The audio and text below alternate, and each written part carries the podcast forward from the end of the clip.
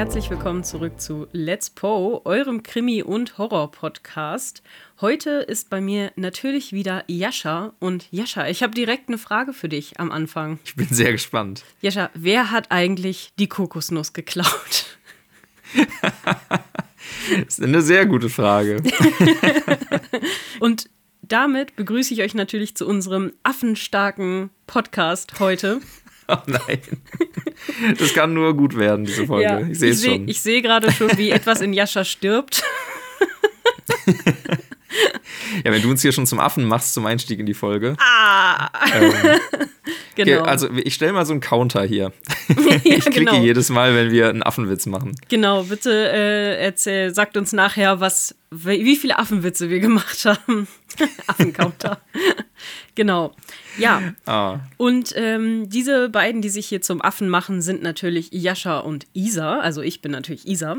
Und wir freuen uns ganz, ganz doll über die, den regen Zuwachs in unserer Hörerschaft, weil wir haben echt bemerkt, seit wir dieses Format jetzt gemacht haben und seit wir diese Netflix-Serie besprechen, sind da echt einige HörerInnen zugekommen und wir freuen uns mega. Dementsprechend herzlich willkommen in unserer kleinen Community und ja, also schreibt uns bitte auch unbedingt, was ihr von diesem Format haltet. Wir wollen auf jeden Fall das natürlich auch von euch hören. Also schreibt uns da gerne bei Instagram oder in Discord. Kommt auf unseren Discord-Channel. Ja, genau. Äh, wir geben euch am Ende der Folge wie immer nochmal unsere ähm, ganzen Kanäle, auf denen ihr uns erreichen könnt. Genau. Und herzlich willkommen an alle Neuen da draußen. Ihr könnt euch das etwa so vorstellen, dass wir vor ja, vor so drei Wochen, als die Serie rauskam, so auf dem Sofa lagen und sie angeschaut haben und Isa dann meinte, ey, wollen wir nicht über die Serie sprechen? Das ist ja voll aktuell und das passt so gut. Und ich so, na, hm, ist ja, ist ja gar kein richtiges Literaturthema.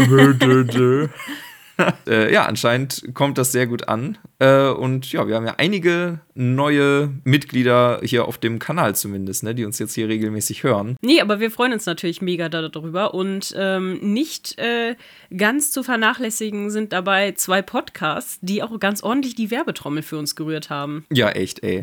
Da ist man schon ein bisschen gerührt, wie die Werbetrommel halt. Ja. Badumts. oh Gott. Kein Affenwitz. Kein Affenwitz. Kann auch ohne stimmt. Affen witzig sein. Ach, jetzt sei mal nicht so affig hier. Ich sehe schon, das wird eine ganz tolle Folge. Wir nehmen das richtig ernst. Dabei ist es so ein ernstes Thema, was besprochen wird. Nee, aber äh, auf jeden Fall ähm, danken wir da natürlich ganz, ganz doll ähm, Potsblitz Ne? Also Melli und Mele, ey, ihr seid super. Danke fürs ständige Verlinken, ey, das ist der Hammer. Wirklich. Und auch wie aktiv ihr uns hört und ständig repostet, wobei ihr uns gerade hört und dass ihr die Serie gerade beide durchgesuchtet habt. Und das, das ist heftig cool zu lesen. Das macht einfach richtig Spaß, auch darüber mit euch zu schreiben. Und ähm, diese Empfehlung können wir natürlich nur zurückgeben, weil auch Podsblitz ist ein wunderbarer Podcast über die Percy Jackson-Reihe. Also wenn ihr da Interesse dran habt und vielleicht auch die Filme kennt oder sogar die Bücher gelesen habt, dann hört da auf jeden Fall mal rein, weil die beiden sind mhm. super sympathisch, super nett und besprechen das ganz, ganz toll, wirklich. Ja, also wenn ihr, ähm, ich glaube, man muss nicht mal Percy Jackson selbst jetzt irgendwie gelesen haben, sondern einfach, wenn man äh, Fantasy-affin ist, dann ist ja. man da, glaube ich, per se super aufgehoben. Ja, auf jeden Fall. Ja, also ähm, hört da gerne mal rein. Ein großes Ereignis, was uns ja auch ein Stück weit geadelt hat, oh. ist, dass wir von, äh, von, ich glaube, wirklich dem ersten Podcast, den ich überhaupt gehört habe, nämlich von Tollkühn mhm. auf Instagram, dass wir da verlinkt wurden ja. und in einer Story waren. Das äh, ist eine sehr, sehr nette Geste. Da habe ich mich sehr darüber gefreut, weil, ja. Äh, ja, wie gesagt, Tollkühn ist im Grunde der Podcast zum Thema Herr der Ringe, der mich so ein bisschen an Podcasts generell so rangeführt hat. Und die Idee, dass, dass wir beide hier jetzt sitzen und so viel labern jede Woche, ist auch sehr stark äh, von Max und Ramon inspiriert, die den Podcast da führen. Also auch große Empfehlung, wenn ihr auf Fantasy steht, Potsblitz und Tollkühn. Zwei sehr, sehr tolle Podcasts. Genau, vor allen Dingen Tollkühn eben Herr der Ringe, wenn man ein großer Herr der Ringe-Fan ist. Oder eben auch inzwischen dann Witcher oder Harry Potter. Also wenn ihr da mhm. Interesse habt, dann auf jeden Fall bei Tollkühn reinhören. Die sind ganz, ganz toll. Bei mir auch einer der ersten. Mein allererster war tatsächlich Creature Feature, den ich gehört habe. Von ähm, hier, wie, wie heißen sie, nicht wenig, äh, wenig originell heißt deren großes Händel, ne? Glaube ich. Ja, das war so der erste, den ich gehört habe. Und dann kam aber direkt tatsächlich Tollkühn danach. Ja, deswegen. Ihr seid schuld daran, dass wir heute jeder zwei Podcasts machen. Ja, stimmt, so ist es. Ich glaube, äh, bei Tollkühn sind sie mittlerweile in der Herr der Ringe-Welt ja auch schon viel weiter. Ne? Also da werden nicht nur die Bücher besprochen, sondern das Silmarillion ist, mhm. glaube ich, gerade auf der Speisekarte ja, und genau. die Anhänger auch schon. Ich weiß es gar nicht genau. Ja, also, also die, viel, haben, viel die haben jetzt gerade als allerletztes, glaube ich, die Kinder Hurins besprochen. Ja, die, die leicht depressiven, ähm, dunklen äh, Erzählungen, wo quasi am laufenden Band nur Schlechtes passiert. genau. Und mit diesen positiven Worten wollen wir in eine, naja, vielleicht nicht ganz so positive Story starten. Wie, der Untergang des Hauses Ascher ist nicht positiv. naja, sagen wir so, es sterben einige ziemlich schlechte Menschen, also vielleicht ist es doch ganz positiv. Oh. Hier habt ihr es zuerst gehört. oh Gott, ich bin so schrecklich heute. Es ist so fürchterlich. Es tut mir wirklich leid. Also, wenn, wenn, wenn ihr zarten Gemütes seid, solltet ihr vielleicht mir heute nicht zuhören. Ich weiß es nicht. Ich finde, man muss sich, man muss sich auch schreckliche Sachen manchmal einfach ein bisschen schön reden und äh, drüber lachen. Das stimmt, genau. So. Ja, also unsere heutige Folge ist ja Folge 3 der Netflix-Serie Der Untergang des Hauses Usher oder The, How, äh, The Fall of the House of Usher im Englischen. Und die Folge heute heißt, wie unsere erste Folge, ne? Mit die, oh. Unsere allererste Story, mit der wir angefangen haben, Murder in the Rue Morgue oder der Doppelmord in der Rue Morgue. Ja, wir haben gerade wirklich Minuten vor der Aufnahme die Folge nochmal geguckt ja. und haben uns wieder sehr darüber gefreut. Also wir sind äh, ähm, echte Fans geworden. Auf jeden Fall. Ähm, genau. Und ja, du hast gerade schon gesagt, wir sind jetzt echt in der Situation, dass wir euch ganz einfach auf eine unserer früheren Folgen verweisen können, nämlich ja. auf Folge 1. Das stimmt. Na, ähm, wo wir wirklich die, die Vorlage hier von Edgar Allan Poe schon bis ins Detail äh, besprochen haben, sodass wir gar nicht mehr groß viele Seiteninfos hier geben müssen. Ne? Genau. Ähm, wir kommen natürlich noch auf Anspielungen zu sprechen, sofern sie uns auffallen, mhm. ne, die auch auf andere Geschichten verweisen. Aber ähm, ihr habt es wahrscheinlich in den letzten Folgen schon bemerkt, da steckt so viel drin. Also ich bin mir super äh, sicher, dass wir beide auch nicht alles irgendwie sehen, verstehen, Nein. bemerken was in der Serie nicht. passiert. Bei weitem nicht. Aber mal ganz kurz ein kleiner Randfakt. Ähm, das haben wir in der ersten Folge auch schon mal recherchiert, aber ich werde es trotzdem noch mal sagen. Murder in the Rue Morgue wurde im April 1841 veröffentlicht und zwar auch in dem wie letztes Mal schon besagten Granth äh, Grahams Magazine. Das wollte ich nur mal ganz kurz als Mini-Side-Fact, damit ihr wisst, wann diese Geschichte rausgekommen ist. Zur Einordnung. Genau, und damit starten wir mit affigen Geräuschen in die Folge. ja, genau, du sagst es. Ne? Man hört Affengeschrei, während äh, das Intro kommt, also vor schwarzem Bildschirm. Mhm. Und dann sehen wir äh, Arthur Pym, ne, den Anwalt der Familie Ascher, der bei Perrys Party Location ähm, gerade an der Polizeiabsperrung steht. Genau. Äh, und dann aber von einem Officer durchgelassen wird der selber auch ganz äh, verwirrt ist, wie das sein kann, dass seine Vorgesetzten diesen komischen Typen da anscheinend das erlauben, den, naja, Tatort oder zumindest den, den Unfallort, wie es ja im Moment aussieht, da zu besuchen mhm. und sich da mhm. umzuschauen. Man merkt hier schon wieder, ne, die Aschers, die haben Connections, ne? Also ja. die haben irgendwie nach oben hin bis zur Staatsanwaltschaft, Polizei äh, da ihren Einfluss, sodass deren Anwalt da eben erstmal hinlaufen darf und theoretisch sich da auch bedienen darf an Beweisen und was er da nicht alles findet. Ne? Der kann ja alles einfach einsacken. Ja, genau. Aber wir werden tatsächlich, bevor er reingeht, auch äh, schon einmal vorgewarnt. Und zwar hören wir, wie der Polizist sich gerade am äh, mit seinen Kollegen bespricht und er erzählt, dass selbst der, also dass der Anblick so schrecklich ist, dass selbst die ganzen gestandenen Beamten, Polizeibeamten da, teilweise sich übergeben müssen und äh, einfach da nicht reingehen können, weil es wohl so schrecklich ist. Das äh, bereitet uns schon mal darauf vor, wie abgefuckt Pim eigentlich ist, ne? Also genau, ähm, das habe ich mir auch notiert. Der Beamte ruft ihm ja dann, bevor er reingeht, nochmal nach, so Don't touch anything, ne? So von wegen, ey, du darfst jetzt zwar rein, aber ich finde das nicht gut. so. Ja. Und wir wissen, dass Pim äh, einiges mitgehen lässt, mm. wenn er da reingeht. Genau. Der hat es nicht so mit Obrigkeit. Äh, genau, und dann geht er rein und wir sehen erstmal nur, wie die Taschenlampe von ihm so ganz stark, äh, oder ganz stark, eigentlich sehr schwach, ähm, die ganze matschige Masse beleuchtet. Also das, man sieht halt immer nur so stückhaft, im wahrsten Sinne des Wortes, das Massaker. Und das ist. Den Fleischsalat. Ähm, den Fleischsalat, genau. Und ähm, ja, dann äh, Pym sucht halt das Ganze ab und sieht dann eben auch einige Kameras, die da anscheinend angebracht wurden. Dann findet er den toten Prospero mit der ähm, Totenschädelmaske auf und er findet noch eine lebende Frau.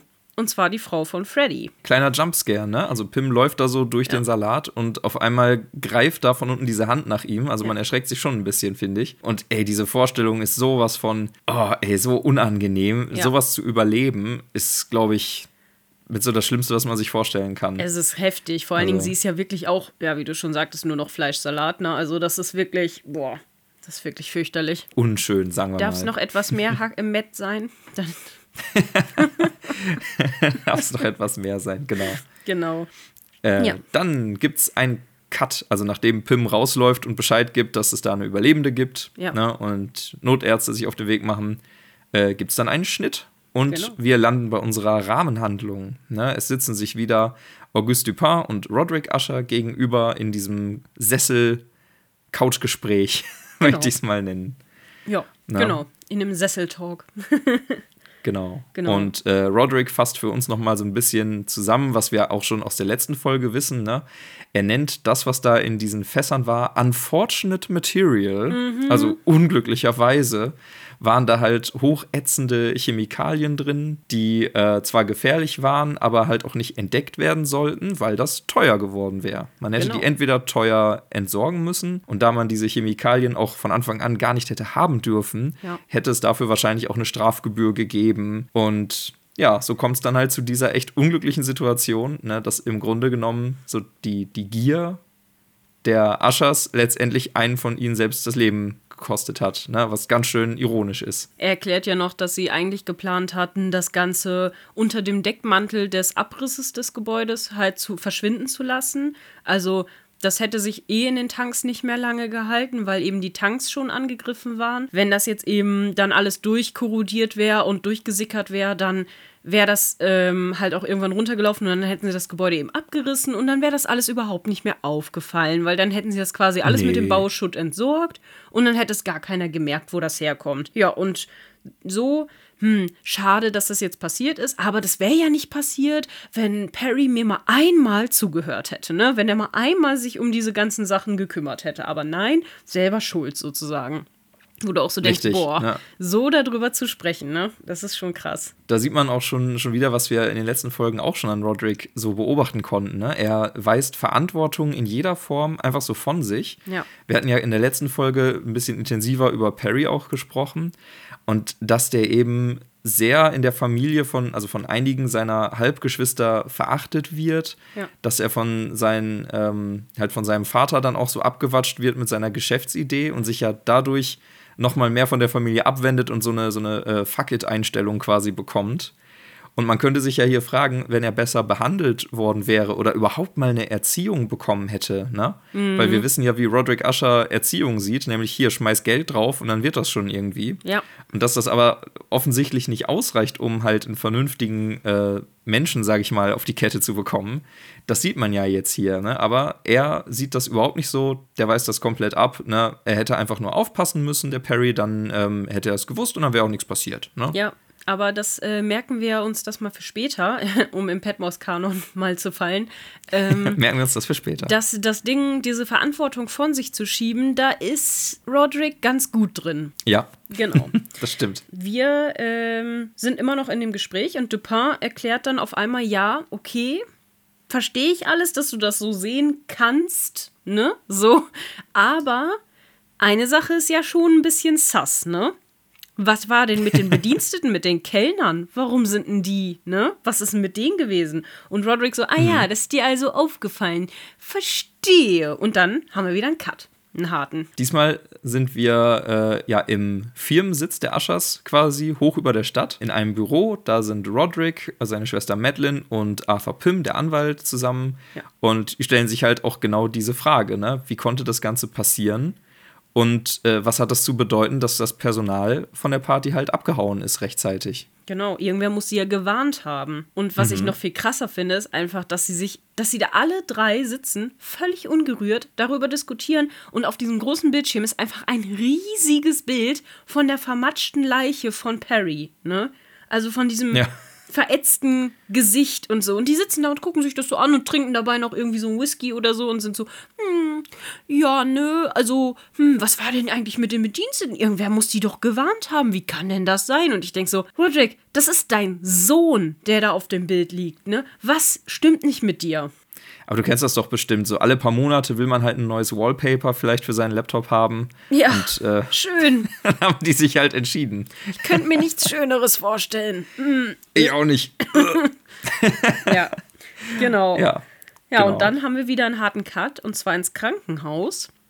Und äh, Freddy stürmt gerade ins Krankenzimmer, beziehungsweise erstmal durch den Gang und dann ins Krankenzimmer und äh, trifft da auf Pim, der bereits neben dem, naja, äh, wie sagt man, so ein Quarantänezelt ist quasi um die Frau rumgebaut, damit sie wahrscheinlich keinerlei Außeneinflüsse abkriegt, irgendwie durch äh, Bakterien und Kram und so weiter. Ja, du, du sagst es gerade schon, ne? Die ist ähm, geschützt vor Bakterien und allem durch so einen Kunststoffvorhang. Genau. Und wenn du dir mal vorstellst, da ist ja quasi ihr ganzer Körper ist ja offen, wenn du so willst. Das ist Ja. ja alles hochinfektiös, also dass die da wirklich abgeschottet ist, das muss auch echt sein. Und äh, ja, sie liegt da auf jeden Fall und man hört eben auch nur so Herzmonitor und Beatmungsmaschine und so ein Kram. Und äh, Freddy ist halt richtig schockiert und ist halt so, ja, was ist passiert? Und wo war die überhaupt? Und warum ist das so? Und dann sagt Pim nur, ja, ja, warte hier, ich erkläre dir das. Ich, ich weiß nicht, ob das Pim oder Roderick ist. Also jemand äh, sagt Fred noch so über die Schulter, dass halt sein Bruder Perry tot ist. Fred fasst das wirklich so auf, der guckt seine Frau an und so, ja, ja, toter Perry habe ich verstanden. Ja.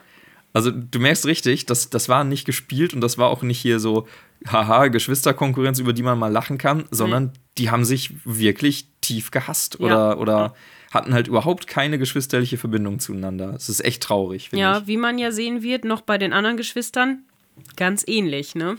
Also, Ja, ja.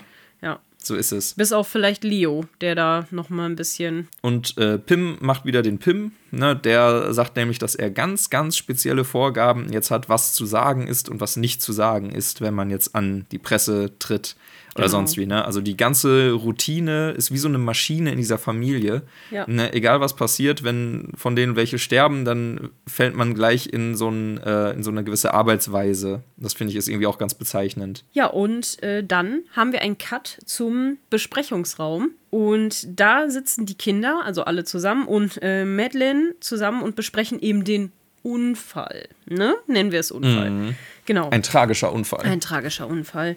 Ja, und ähm, sie besprechen eben, was jetzt gesagt werden soll und was gemacht werden soll. Und dabei werden natürlich die Sachen von Pym auch besprochen, was er dann quasi empfiehlt. Aber das äh, sieht Camille ein bisschen anders. Ne? Genau. Sie erzählt jetzt, ja, Morella Ascher, da erfahren wir auch das erste Mal so richtig, wie die Hei- Freddys Frau heißt. Ne? So, sie hat jetzt keine Haut mehr. Ich weiß nicht sicher, ob wir es jetzt wirklich das erste Mal hören oder ob nur wir beide es jetzt das erste Mal wahrnehmen. Aber wir haben ja in der letzten Folge immer Freds Frau gesagt. Ja. Und jetzt wissen wir, sie heißt Morella. So. Genau, genau. Klingt ein bisschen wie ein Pilz. Stimmt, das stimmt. Oder wie so eine Schattenmorelle oder so, weißt du, wie so eine Kirsche. Sch- Schattenmorelle Ascher. Schöner Name. Genau, und ähm, bevor Camilla aber ins Detail geht, merken wir auch schon an der Art und Weise, wie über Perry gesprochen wird, ähm, wie die Geschwister so zueinander stehen. Ne? Weil Ja. ähm, Vic und Leo, die nehmen noch ein bisschen Anteil. Ne? Also man hat das Gefühl, dass die Perry ein bisschen näher standen und Verständnis für ihn hatten. Ja, und allgemein auch getroffen sind davon, von der Tragödie, ne? Dass es halt wirklich schlimm ist, was da passiert ist. Und die anderen sind halt so Richtig. kalt, ne? Die anderen sind halt komplett so, hm, Ja. okay, wie können wir das jetzt vermarkten? Was müssen wir jetzt sagen? Dies, das, so, ne? Also, Tammy ist halt komplett so, ja, der Idiot, der hat's verdient, so ungefähr, ne? So schon fast. Ja.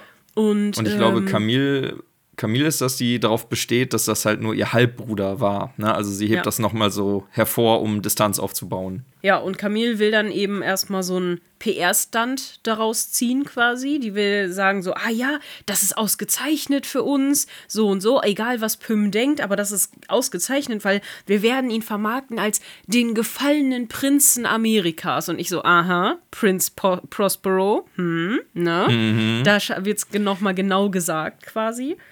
Ähm, Vor allem ja, wir wissen, wie sehr die Amerikaner äh, Königinnen und Könige mögen. Ja, das wird genau. denen bestimmt gefallen, wenn man ihnen jemanden als den Prinzen von Amerika verkauft. Ja. Richtig gute PR-Idee. Ja, genau. Aber trotzdem will sie das eben so vermarkten, dass das ja für sie jetzt eine Tragödie war und sie sind quasi die Leidtragenden und sie trauern eben auch, wie jeder normale Mensch. Und jeder Angriff, der jetzt quasi auf die Familie gemacht wird, ist auch ein Angriff auf Prospero und auf die, deren Trauerphase und so weiter. Und deswegen werden die jetzt quasi nahbarer dadurch aussehen und die Leute werden mit denen sympathisieren. Also kann jetzt quasi Ja. Dupin, alles, was der jetzt gegen sie sagen wird, ist halt erstmal. Dadurch sieht er aus wie der Böse, ne? Das ist äh, bisher, finde ich, in der Serie so der Gipfel für dieses ganze Kalkulierte, was in der Familie Ja. da passiert. Ne? Also die kommen auch darauf zu sprechen, dass die ja extra eine Charity-Abteilung haben, Ja. die, äh, so sagt Camille, das genau für solche Anlässe ist. Ne? Also die können sich dann halt. Geschichten aus den Fingern saugen, wie Perry mal irgendwie hier in Indien äh, Leuten geholfen hat mit irgendwas. Also die, die denken sich im Grunde einfach irgendwelche Stories aus. Genau. Wir haben gerade eben gesehen, wie total eiskalt die sind und dass die überhaupt kein Mitgefühl haben, nicht mal für ihre eigenen Verwandten. Ja. Und dass die das jetzt so instrumentalisieren, ne? Perry ist gerade gestorben und schon wird der zu so einem Marketinginstrument gemacht Ja, im Interesse der ey. Familie.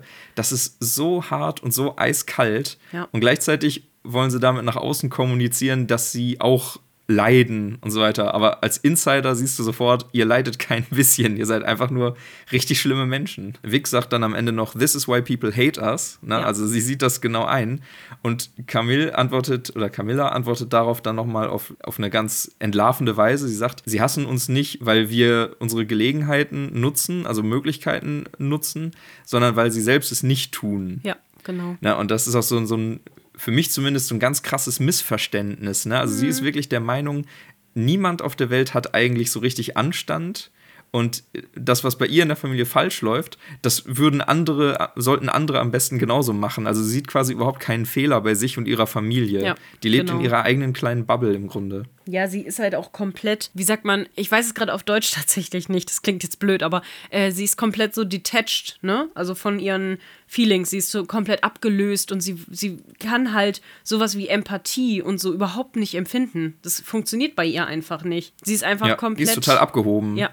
Sie, sie ist halt komplett, sie, sie ist halt die Manifestation der Anonymität im Internet und so weiter, ne? Und der ganzen PR-Oberflächlichkeit, Marketing, weil sie hat ja auch vorher, also das kommt ja gleich auch noch in einem äh, Zwiegespräch, da können wir vielleicht ein ganz bisschen vorgreifen mit Dupin und Roderick, wo er das, diesen Marketing-Stunt mit den Zitronen erklärt, wo er sagt, da ma- vermarkten sie, benutzen sie Billie Eilish dafür, dann benutzen sie die Kardashians dafür, dann benutzen sie dies und jenes. Und genau das ist ja das, was Camille macht. Die vertuscht ja Dreck, die macht alles so, dass sie gut dasteht, die Familie im Rampenlicht, dass eben diese Marketing-Sachen gut funktionieren und so weiter.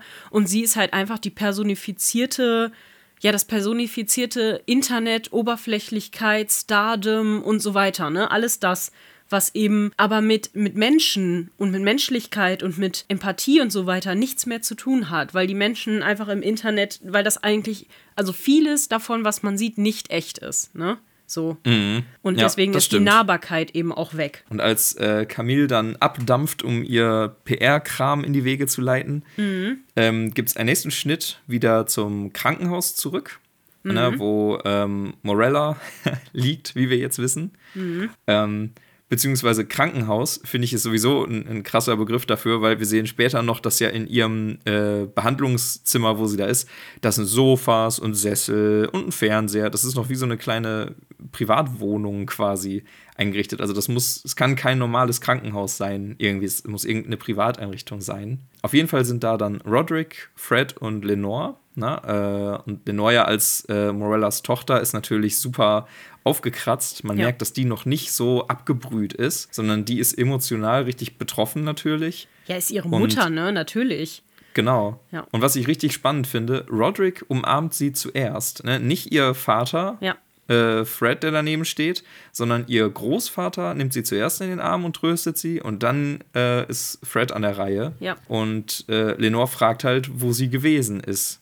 Also ihre Mutter, ne? Und was da passiert ist. Da haben wir, wenn ich es richtig sehe, auch schon wieder den nächsten Cut, ne? Also die Szene ist sehr kurz. Genau. Ja, die Szene, genau, Mhm. die Szene ist eben sehr kurz, weil Ähm, Freddy versucht dann aber ja noch seine Tochter ein bisschen zu beruhigen und sie will sie aber sehen, sagt sie dann, ne? So, ich bestehe darauf, ich will sie jetzt sehen. Ja, und dann ist Cut, ne? Ja, und dann sind wir bei Camille, ne? Und Camille schaut ähm, gerade Fernsehen und sieht eben durch diese ganzen Presseinterviews und so weiter mit Dupin gerade, dass ihr PR-Stand halt funktioniert hat. Ne? Sie sieht mhm. das so und feiert sich halt richtig dafür. Sie steht davor und sagt so, und this, this is how it's done, ne? So sagt sie halt richtig, weil sie das bemerkt und dann sagt sie noch, ja, und genau deshalb liebt sie Fox. Ne? Wir wissen ja alle, dass Fox so der schlecht, ja. schlimmste Nachrichtensender ever aus Amerika ist, ne? Nachrichten in Anführungsstrichen. Ja, genau, Nachrichten in Anführungsstrichen. Ähm, genau, und da sagt sie genau deshalb liebt sie die, weil die halt die kritischen Fragen stellen und eben genau auf ihren Stand anspringen und so. Und Dupin eben jetzt als der, der fiese Typ darstellt, der die arme, trauernde Familie angreift, jetzt durch diesen, durch diesen Prozess, der ja gerade am Laufen ist, weil es ist ja schon Tag 4 des Prozesses. Also, das ist ja, ne? ist ja einfach schon eine Weile im Gange. Also das ist ja jetzt nicht erst seit der Tragödie im Gange, ne? Deswegen, aber trotzdem ist er jetzt so ein bisschen der Böse. Camille feiert sich dann halt richtig dafür und dann kommen Tina und Toby rein und haben eben etwas über Vickys Affen herausgefunden. Ne? Also, dass da Affen fehlen und dass Victorine anscheinend ähm, in ihren Überstunden die noch weiter operiert. Also es sind alles nur Gerüchte, aber es scheinen gute Gerüchte zu sein, weil die haben da wohl einen Inside Man, der da was erzählt hat. Es scheint so zu sein, dass äh, gescheiterte Versuche an den Affen vertuscht werden indem man eben die toten Affen entsorgt, dann einen, einen anderen Affen so operiert und herrichtet sozusagen, ja. dass der aussieht, als hätte er es überlebt. Ja, genau. Na, also da wird dann quasi unnötige Operation an anderen Affen vorgenommen, um diesen Verschleiß, so nenne ich es jetzt mal hart, ne, dazu vertuschen. Also Fusch hoch 10. Das ist so. Also, das ist halt alles Vertuschung, das ist Fusch und ganz schlimm. Und Camille ist halt richtig darauf angefixt, ne? Die ist, die, die versteht jetzt auch schon gar nichts anderes mehr. Der ist jetzt auch das alles andere, was gerade passiert, ist völlig egal. Die ist jetzt nur noch angefixt von dieser Geschichte, quasi ihre Schwester jetzt nie, also den Untergang zu bringen, sozusagen, und sie in, in die Scheiße zu reiten, sozusagen. Ja. Ja, genau. während die ganze eigene Familie ohnehin schon auseinanderfällt. Ja. ist sie dabei, noch andere mit in die Scheiße zu ziehen. Genau, also. sie will jetzt auf jeden Fall den Dirt noch weiter aufdecken und sagt dann eben, ja, wir brauchen unbedingt Videomaterial davon, wir müssen da gucken und so weiter, ne? Ich muss da was rausfinden. Und dann ist sie halt so richtig angefixt davon und die beiden gehen halt raus und bekunden dann nochmal ihr Beileid bei Camille. Und sie guckt sie nur so an, so, hä? Was ist mit euch, ne? So, was? Wofür? Und dann, ja, dein, unser Beileid, ne? So, dein, dein Bruder Verlust. ist gestorben, ne? So, und dann ist, versteht sie es halt gar nicht. Sie guckt sie so an, so, hä? Was wollt ihr von mir, ne? So, und du merkst halt richtig, da ist keine Trauer, da ist kein Mitgefühl, da ist keine Empathie, nichts. Die, die ist kalt, die ist tot innen drin. Ne? Ich glaube auch beim ersten Mal ansprechen, da wusste sie wahrscheinlich noch gar nicht mal, wovon die Rede ist. Ja. So von wegen, hä, ja. Beileid, warum? Und als das dann nochmal hier konkretisiert wird, hier für deinen Verlust, da macht sie nur so ein Ächzen, irgendwie so, so hä? Ja, so, also, was? Dann merkt sie es, aber so, hä, was? Hä? Ich? Wie bitte? Ja, genau. Und die beiden gehen dann halt raus und gucken auch so ein bisschen schockiert, und dann haben wir halt wieder einen Cut. Wir haben eine neue Szene. Und zwar sind wir jetzt mhm. in der mhm. Klinik bei Alessandra Ruiz, also bei der Frau von oder Freundin von Vicky. Und auch da erfahren wir jetzt das erste Mal, wo der Vorname herkommt. also, wer der Vorname es ist. Ja.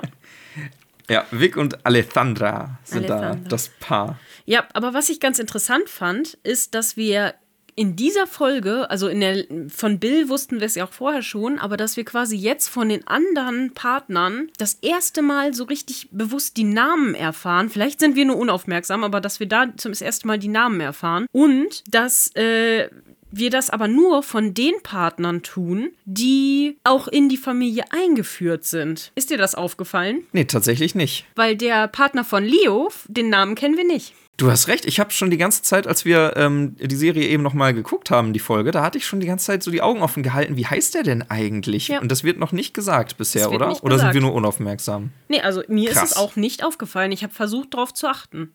Diesmal, weil wir jetzt endlich Vornamen haben. Deswegen war ich so, wie heißt er denn? Wie heißt er denn? Hm. so, ja.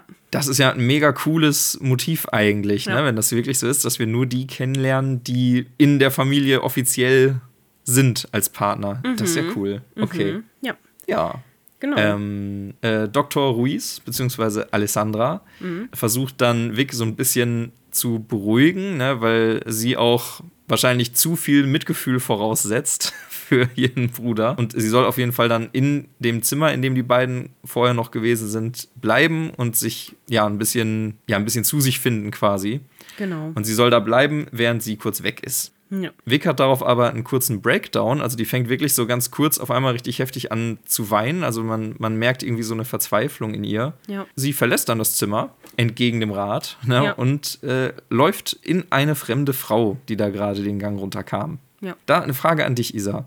Hast du sofort erkannt, dass diese Frau Werner ist? Ja. Okay, ich nämlich nicht. Also ich vielleicht ihr es an den Gesicht Haaren. halt sehr, sehr, ähm, sehr markant. Deswegen habe ich das direkt erkannt. Aber Da hast du recht. Ich, bei mir hat es irgendwie so zwei, drei Schnitte gebraucht, bis ich das gesehen habe. Am Okay. Anfang dachte ich, okay, ja, genau. Also wir merken, die Frau, ähm, die ihr da jetzt hilft, die Unterlagen äh, oder die ihre Unterlagen wieder einsammelt, das ist Werner, die aber Vic natürlich noch nicht kennt. Ja. Äh, Für sie ist das einfach nur eine, eine potenzielle Patientin, die da ins Krankenhaus kommt. du hast ja eben schon gesagt, sie, sie kriegt, äh, sie wird so ein bisschen ähm, emotional und so weiter und fängt an zu weinen. Und äh, da hat man ja richtig das Gefühl, okay, ihr geht das alles nah. Ihre Gefühle übermannen sie, sie kriegt so einen richtigen Breakdown, ne? So alles wird so in ihre Ohren klingeln, sie hat so richtig wie so einen Stress, wie so eine Panikattacke schon fast, ne? Dann geht sie ja raus und man denkt, boah, okay, der geht es nah, die hat vielleicht Gefühle und so weiter, ne? Aber dann kommt ja die Geschichte mit der Frau, dass sie da zusammenstößt und da merkt man dann schon, ah, waren das wirklich Na. Gefühle? So, war das wirklich jetzt Trauer oder war das jetzt einfach nur Stress wegen dem Ganzen, weil sie ja draußen quasi schon die ganze Zeit von den ähm, Reportern belagert wurde und so weiter und so fort, ne? Oder ist sie halt einfach so stark auf die eigene Familie fokussiert, dass sie gar kein Mitleid gegenüber anderen von außerhalb empfindet, Ja, sondern nur in ihrer Familie. Andere Version, es ist halt wirklich keine Trauer, sondern nur Sorge um sich selbst Ja. und Stress, der sie bedrückt, weil sie unter diesem Leistungsdruck ja steht, ihre Experimente da ähm, auf die Reihe zu kriegen. Ja. Also man, man kann sich echt fragen, was für eine Emotion das gerade ist, Ja, wegen genau. der sie da weint. Genau. Ja, ist alles nicht so eindeutig. Und dann, ähm, genau, stößt sie ja mit Werner zusammen. Und da finde ich nämlich auch richtig krass, weil du sagtest, du hast es nicht direkt gemerkt. Das liegt auch daran, dass die Frau unheimlich gut schauspielert.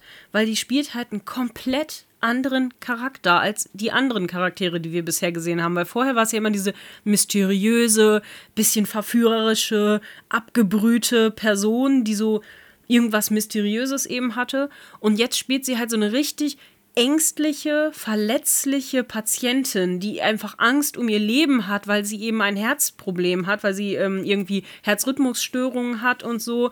Und sie, sie appelliert ja durch ihre Art an, an ähm, Vicky, also an Victorine, appelliert sie ja quasi schon an ihre Menschlichkeit in ihr, weil sie ist ja wie ein, ein verletztes Tier so ein bisschen so, ne? Also sie ist vor ihr so ein bisschen angstvoll und sie gibt, übergibt sich in, in ihre helfenden Hände so, ne? Weil sie, sie hat Vertrauen und so weiter. Und Victorine nimmt halt einfach dann ja ihre Patientenakte an sich und sieht in ihr halt wirklich nur dieses potenzielle Studienobjekt, dieses richtig kalt, so dieses das Fleisch quasi einfach nur ihr Herz, so oh cool, das ist was, was ich benutzen kann, so ne. Das ist halt so Richtig. richtig so Raubtier und Beute, so so richtig. Das ist einfach so krass, weil ich finde diese allgemein diese animalischen Anspielungen sind in dieser Folge massiv, also die sind richtig krass. Das ist so heftig. Das Es geht stimmt. so viel um Tiere und eben auch das das Tier oder das Raubtier im Menschen so ein bisschen, ne? Also finde ich richtig krass. Ich finde auch, die, die Schauspielerin von Werner macht das so gut, auch Ja. in den folgenden Episoden, dass die wirklich immer noch unterschiedliche Rollen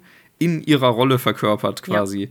Das ist richtig toll gemacht. Ja, wahnsinnig gut. Die Frau, die, als die Werner da auftritt, ne, die erzählt auch ein bisschen davon, dass sie halt sich Sorgen macht, äh, na, wir sind ja in den USA, wegen Versicherung und Geld für ihre gesundheitliche Behandlung und so. Ja. Das scheint irgendwie alles nicht so sicher zu sein. Sie braucht also Hilfe. Sie wollte ihre Unterlagen eigentlich bei, ähm, bei der Rezeption abgeben, aber Ja. da war gerade niemand. Genau. Genau wie du sagst, ne, dann wittert eben Victor ihre Chance ne, und sagt so, ja, hier, ich arbeite hier. Und ne, als sie das hört mit den Herzrhythmus-Geschichten, weil am Anfang will sie noch gar nicht so sehr helfen. Also da bietet sie auch noch nicht an, dass sie ja die Unterlagen nehmen kann und die weiterreichen kann. Nee. Und erst in dem Moment, als sie das hört, herzkrank, ne, da wird sie aufmerksam und auf einmal hilfsbereit, in Anführungsstrichen. Mhm. Dieses Grinsen, was sie dann auch so drauf hat, das ist ja noch nicht mal ein Lächeln, sondern das ist so ein richtig, so ein triefendes ja. Beutegrinsen, irgendwie so, so, so. Ja, sie, die sie, Frau sie ist dann nur so ein so Objekt. ihre Fangzähne, ne? So, ja. Es Richtig, ist, also ja, ganz, ganz einfach unangenehm. So krass. Es ist so krass, wirklich. Ja, und ja. Äh, sie liest dann, ähm, als die Frau wieder gegangen ist, geht sie auch noch ins, also geht Vic wieder ins Büro zurück und liest die Unterlagen nochmal durch, macht auch schon Fotos äh, von dem Ganzen und sie sagt, You're just perfect, aren't you? Ja, genau. Na, also das perfekte menschliche Versuchskaninchen, was ihr da ähm, vor die Nase gelaufen ist. Auch da kommt dann auch wieder dieser Punkt, ne? Werner zwingt sie nicht dazu, dass sie sich so verhält, wie sie es eben tut, ne? Nee. sondern sie geht dahin als eine Patientin, die Hilfe sucht. Ja. Und wenn Vic eine anständige Person wäre, die halt auch ihre, ihre medizinischen ihren Eid da wahrnehmen würde als Ärztin, ja. dann würde sie dir einfach helfen. Niemand zwingt sie dazu, da jetzt ihre komischen Versuche weiterzumachen, ja. außer halt der Druck von ihrem Vater. Ne? Aber sie könnte aus genau. freien Stücken sagen, nee, ich, ich töte hier niemanden für meine Versuche. Ja. Beziehungsweise ich nehme nicht in Kauf, dass hier eine hilflose Person stirbt. Ja. Ähm, genau. Wie man es eigentlich erwarten würde. Ja, und vor allen Dingen, was ich krass finde, ist, ähm, Werner fragt sie ja auch wieder mehrmals, arbeiten Sie hier? Und dann will sie ihr die Akte ja erst nicht geben und dann, okay, Sie arbeiten wirklich mit Dr. Ruiz zusammen. Ja, besprechen Sie sich auch mit ihr? Ja, ja, genau. Und dann, ah ja, okay, dann kann ich Ihnen ja vertrauen. Und dann sie kriegt auch wieder mehrfach ihre Chance zu sagen, nee, komm, okay, ich gebe deine Akte jetzt wirklich da ab. Ich bespreche mich mit Alessandra darüber, dies, das, ne, so als Patientin und so. Sie hätte die Möglichkeit, noch eine Kehrtwende zu machen wieder, ne? Richtig. Ja. So ist es. Tut sie aber nicht. Genau. Behalten wir das auch mal im Hinterkopf, weil das kommt ja später auch nochmal, ne? Dann gibt's aber den nächsten Schnitt. Genau. Und wir sind bei Leo. Und Leo sitzt Richtig. benebelt auf dem Sofa. Und Camille ist auch da und belehrt ihn, dass er fit sein muss morgen für diese ganze PR-Kampagne, weil er ist ja quasi ihr Zugpferd, ne?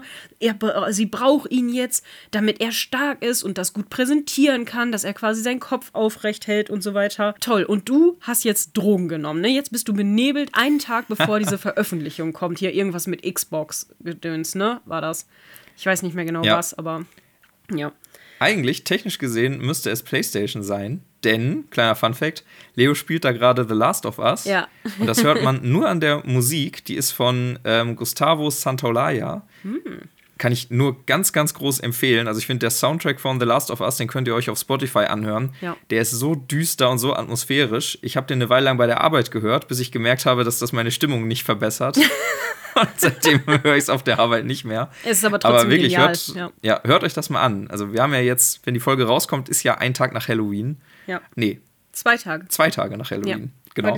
Also wenn ihr mal düstere Stimmung braucht, irgendwie so Ambience-mäßig, hört euch das an. Also der macht mit Gitarre, mit reiner Akustikgitarre und so ein paar elektrischen Effekten macht er richtig stimmungsvolle Musik. Richtig ja, krass. Auf jeden Fall. Und äh, The Last of Us ist halt nur auf der PlayStation erschienen. Vor einiger Zeit kam es dann auf dem PC nach, aber mit der Xbox sollte das eigentlich nichts zu tun haben. Ich frage mich, ob das ein kleiner Witz ist. Ja. Aber ähm, maybe. Ja, kann ja so eine Art Easter Egg sein. Ja, kann sein. Naja, auf jeden Fall, genau. Okay. Leo versteht es dann aber auch nicht, was sie jetzt von ihm will und sagt dann so, äh, ja, willst du auch welche? Ne, so willst du auch Drogen? Und Camille ist dann so, guckt ihn nur so richtig entgeistert an und dann, ja, natürlich will ich welche, hä? Und flitzt sich dann zu ihm aufs Sofa und nimmt auch was und schmeißt auch erstmal was rein. Leos Partner ist noch daneben, dessen Namen wir nicht kennen, und der sagt einfach nur Easy there, Tiger. Ja. Während der Typ sich da kokst und alles reinhaut. Das verstehe ich auch noch nicht ganz. Also wir lernen, wir lernen Leos Partner ja nie so richtig kennen. So viel kann man ja schon, ja. glaube ich, vorwegnehmen. Also man erfährt keine Details über den.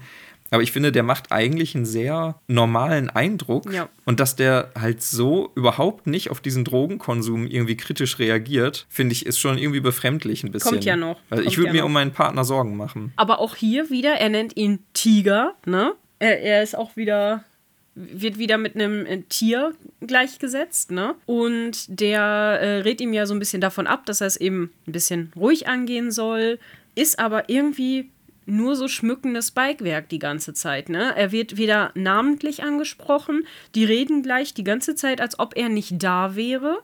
Und er darf einfach nur Getränke ranschleppen, quasi.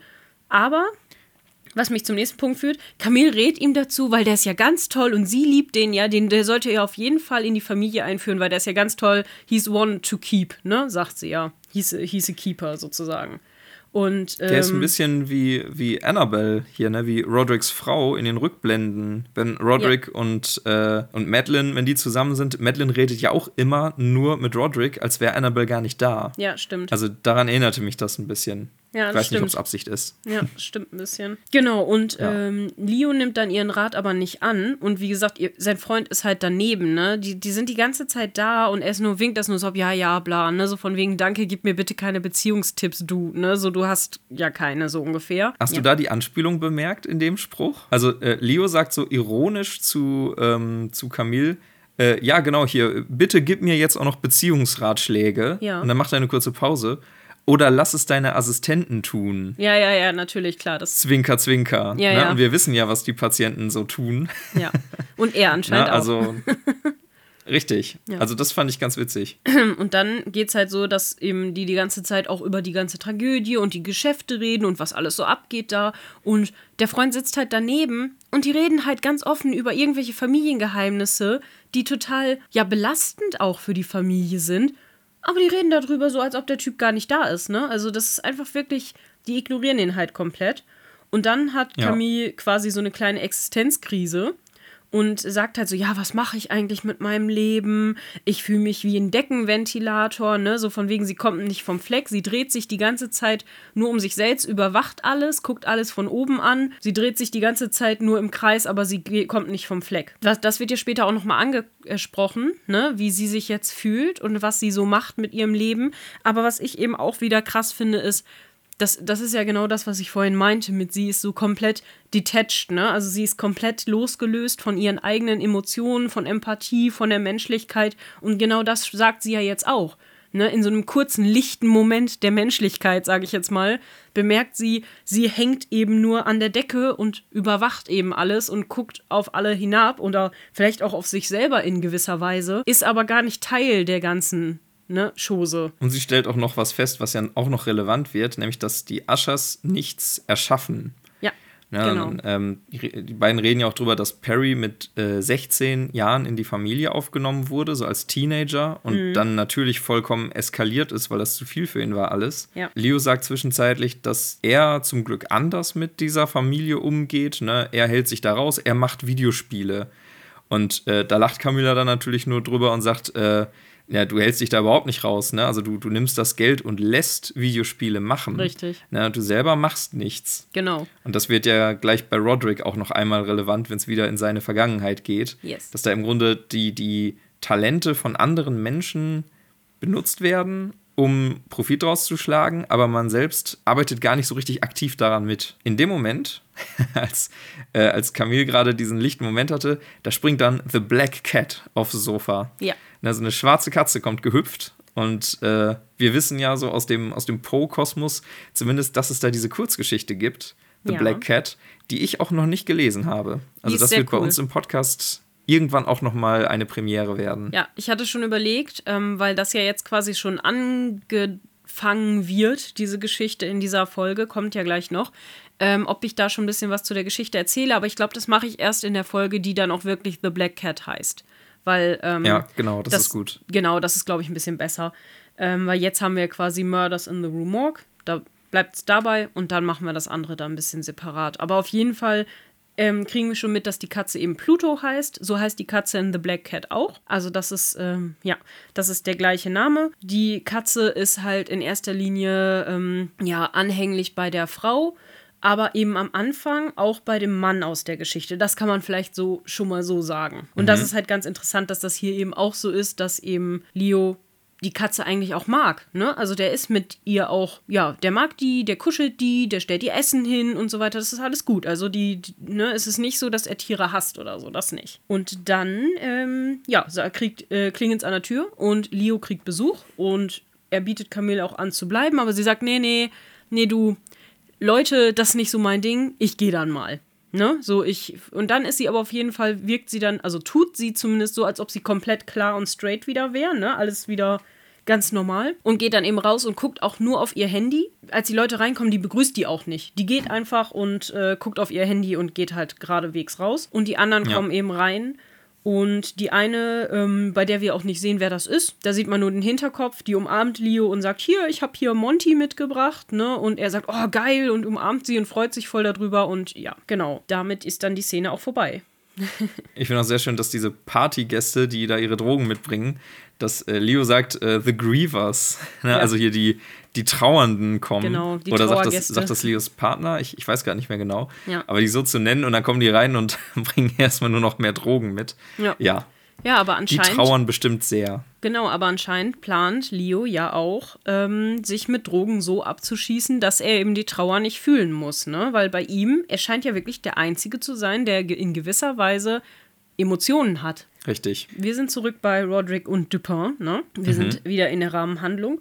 Und Roderick erklärt, dass eben dieses ganze Marketing-Game funktioniert hat. Und dann erklärt er eben, wie das funktioniert. Weil äh, er so, ja, Sie kennen ja das Sprichwort, ne, wenn das Leben Ihnen Zitronen gibt. Und sagt Dupin, ja, dann machen Sie Limonade raus. Also, nein, da mache ich keine Limonade draus. Und dann erzählt er erstmal, wie man Zitronen richtig vermarktet. So von wegen, man benutzt das hier und da, man droppt das mal, man sagt, das ist das neueste, der neueste Shit im Markt, also im Gesundheitsmarkt.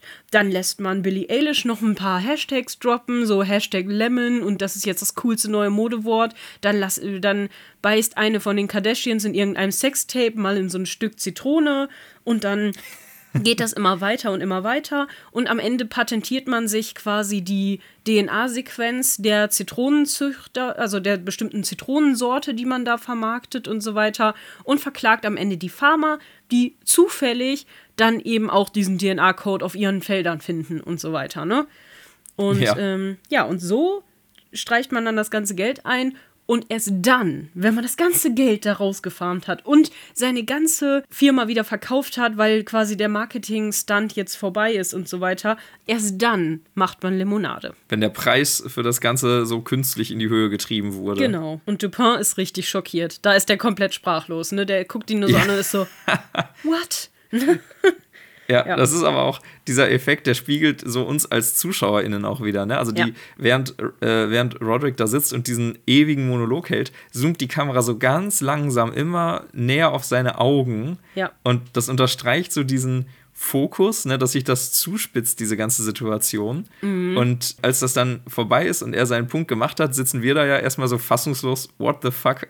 was ist denn jetzt gerade passiert? Ja. Und Dupins Gesicht spiegelt dann halt auch genau das wieder. So mit offenem Mund sitzt er da und ist total fassungslos. So, was stimmt nicht mit dir, Roderick? Ja, genau so ist das. Ja, und dann erzählt Dupin ihm erstmal von Monty, weil wir haben ja eben schon mal gehört, was ist denn Monty? Und jetzt erzählt er ihm eben, ja, das ist so eine Street Drug, also so eine Straßendroge, die eben quasi ein Ligadon, also wie Ligadon ist, nur eben günstiger und auf der Straße erhältlich und wahrscheinlich auch ein bisschen nicht so rein und so, ne? Genau. Es ist also ein, ein Derivat, also genau. also sprich ein Medikament, was leicht abgewandeltes Ligadon ist.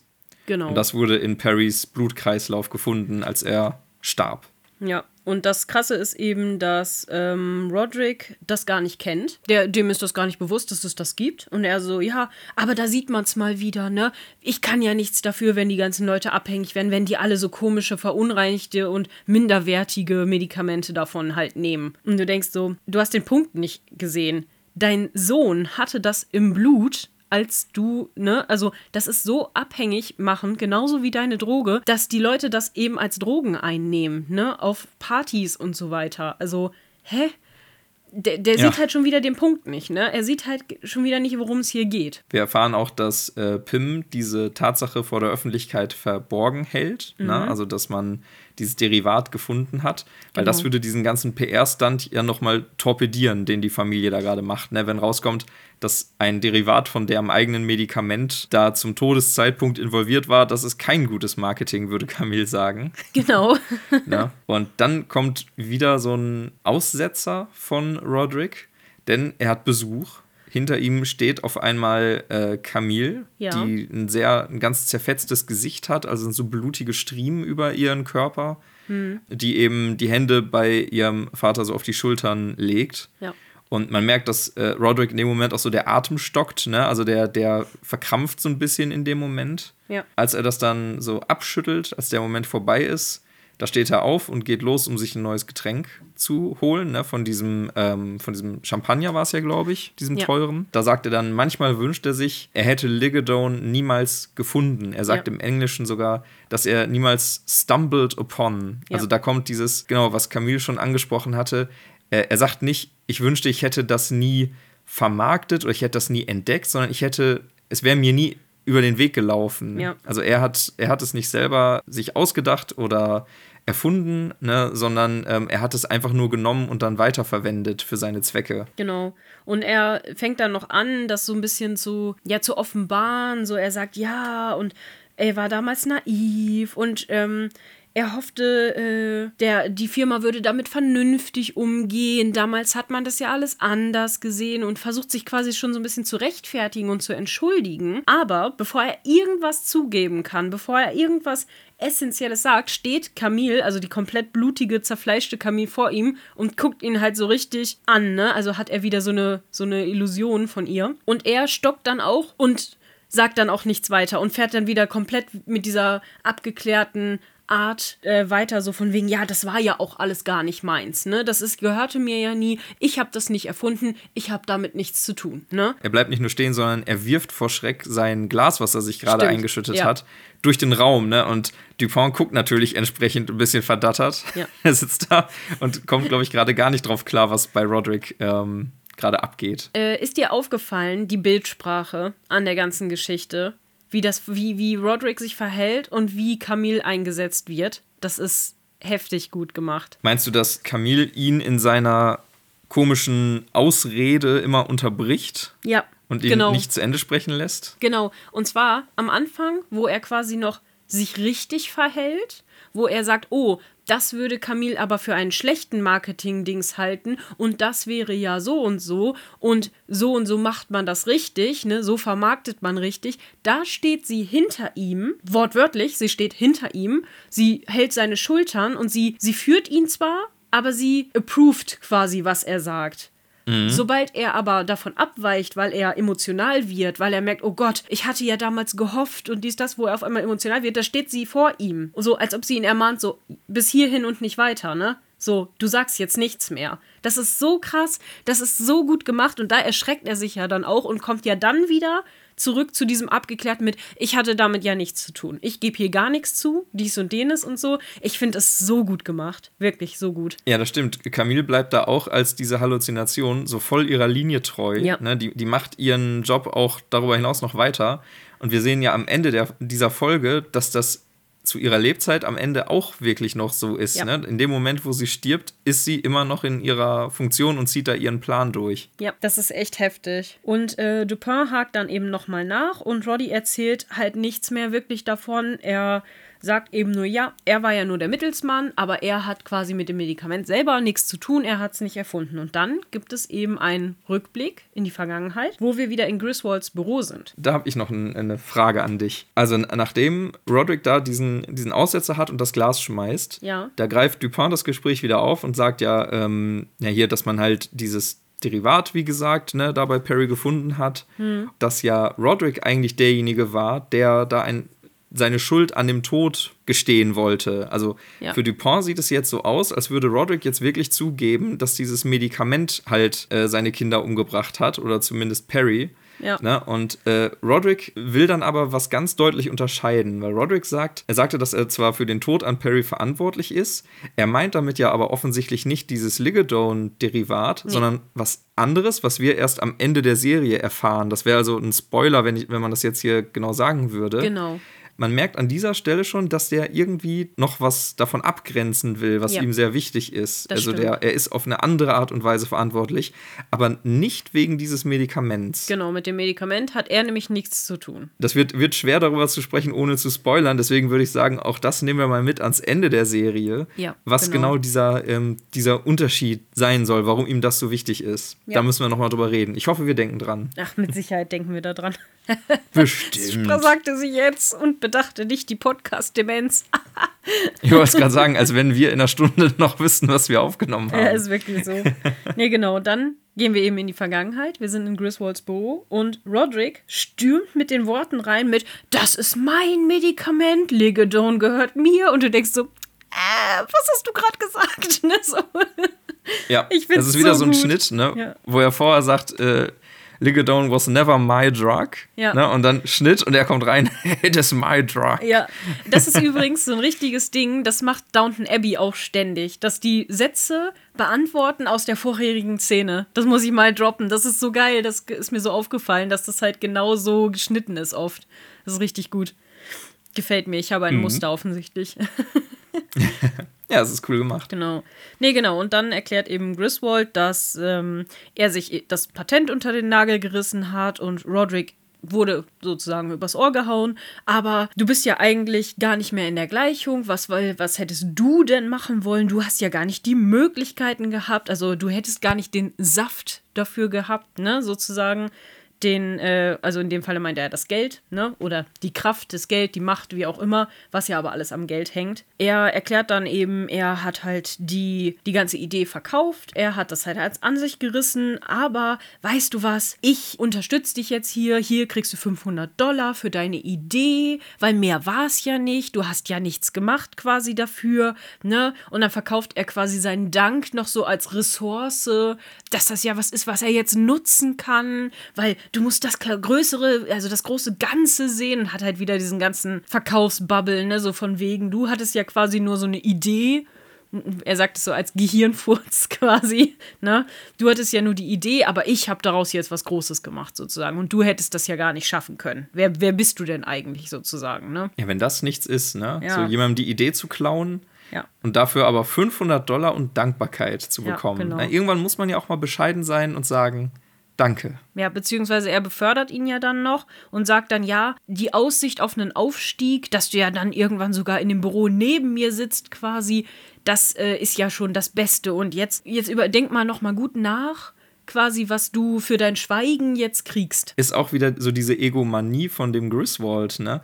Also er schildert so ein bisschen blumig die Aufstiegschancen, die Roderick da jetzt bekommt, ja. aber er schafft es dabei immer noch über sich selbst die ganze Zeit zu reden, mhm. weil er sagt nicht von wegen, ja hier, du kriegst mehr Gehalt, du steigst hier in unserer Hierarchie auf, sondern er sagt das die ganze Zeit so, ähm, da du ja der mit den guten Ideen bist, möchte ich dich vielleicht in meiner Nähe haben und weil der Weg ja auf die vierte Etage kürzer ist als, ähm, äh, als runter hier ins Erdgeschoss oder wo auch immer hin, ähm, möchte ich dich näher an mir haben. Mhm. Und vielleicht schaffst du es ja sogar dann in das Büro äh, neben meinem, ja. also direkt neben mich.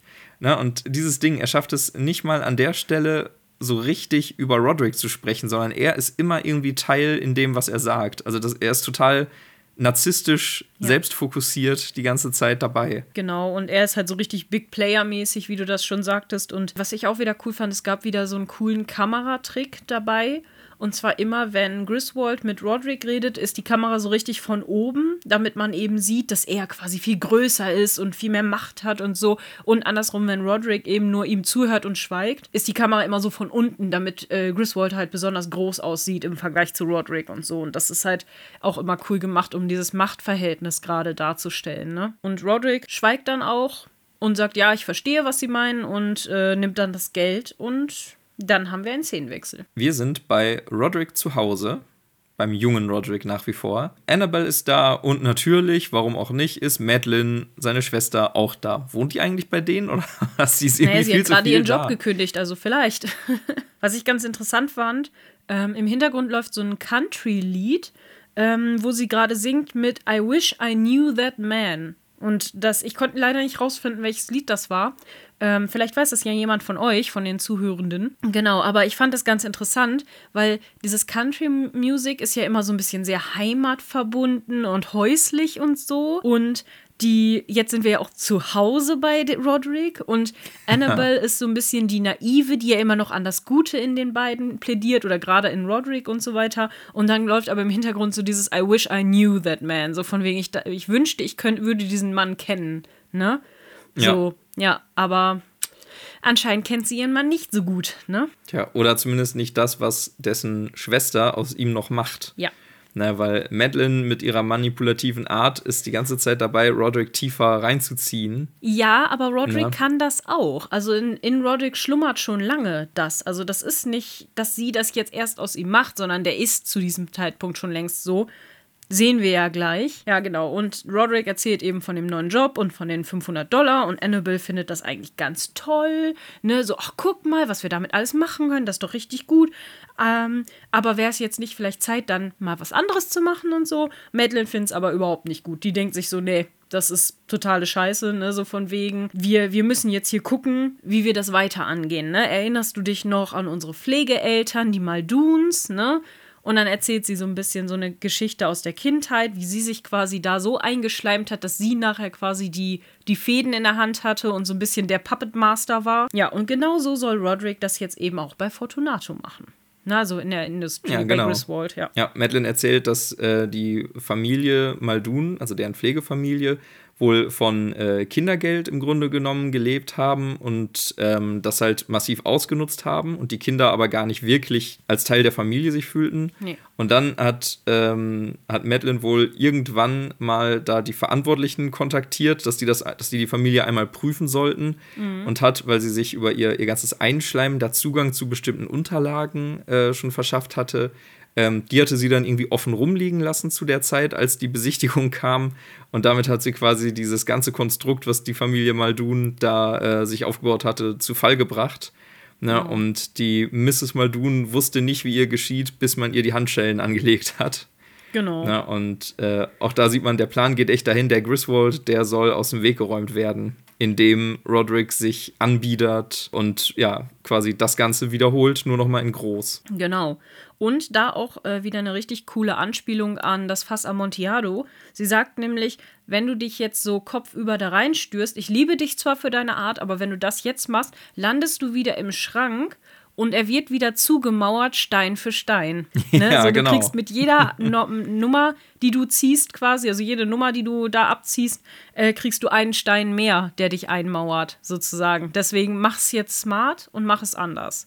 Und da denkt man schon so, Richtig. ja, merken wir uns das mal für später, du, ne? merken wir uns das für später, richtig. Ähm, und da eine kleine Parallele zu der vorherigen Szene mit Dupin, der mhm. ja so entgeistert geguckt hat.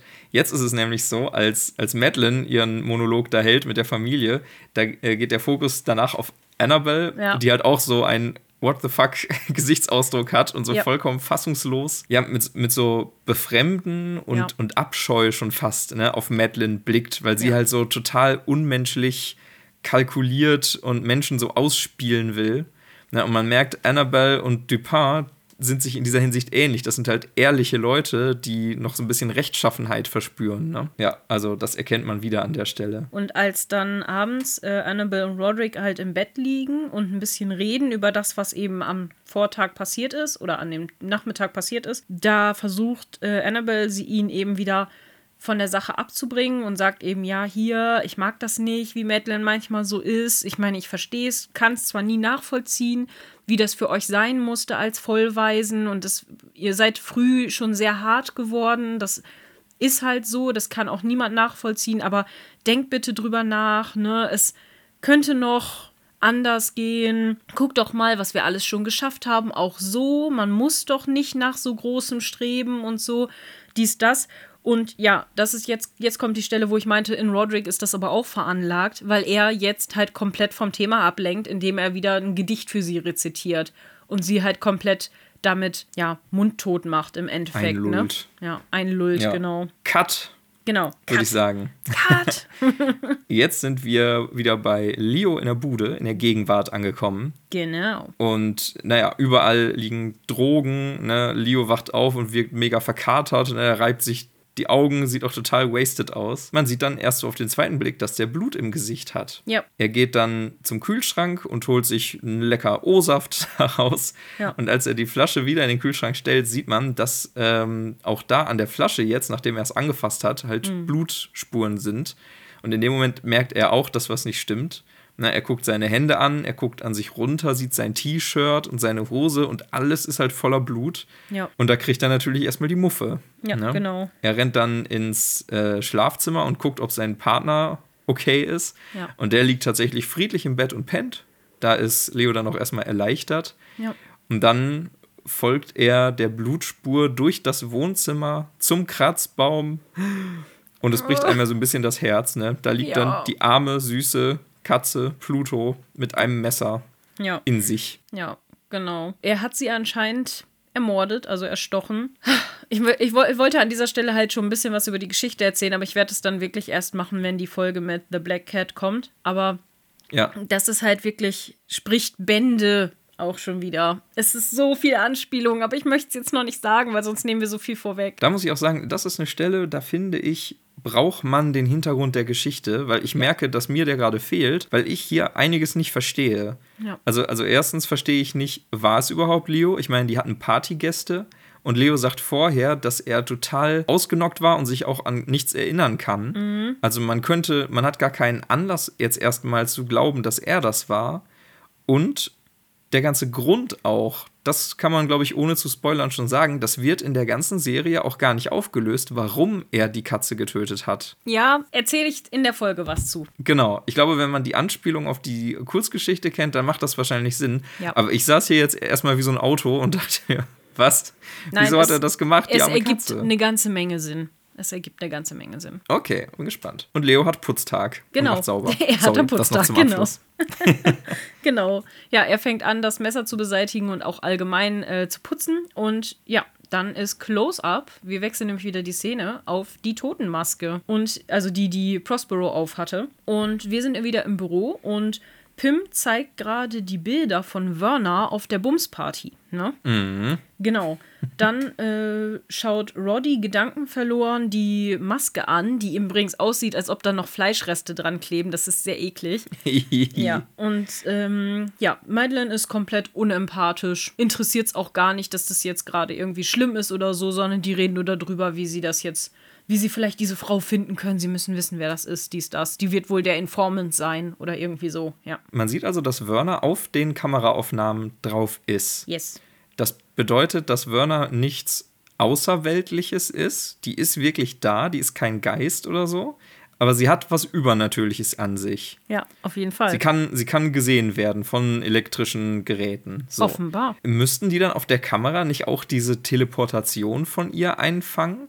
Also der Gedanke, dass Werner kein Mensch, sondern was Übernatürliches ist, das muss einem doch kommen, wenn man diese Aufzeichnungen sieht, wie sie da durch den Raum teleportiert, weil das ist ja in der letzten Folge passiert. Ja. Und da würde ich mir doch sagen, ey, Moment mal, wer zur Hölle ist denn diese Frau?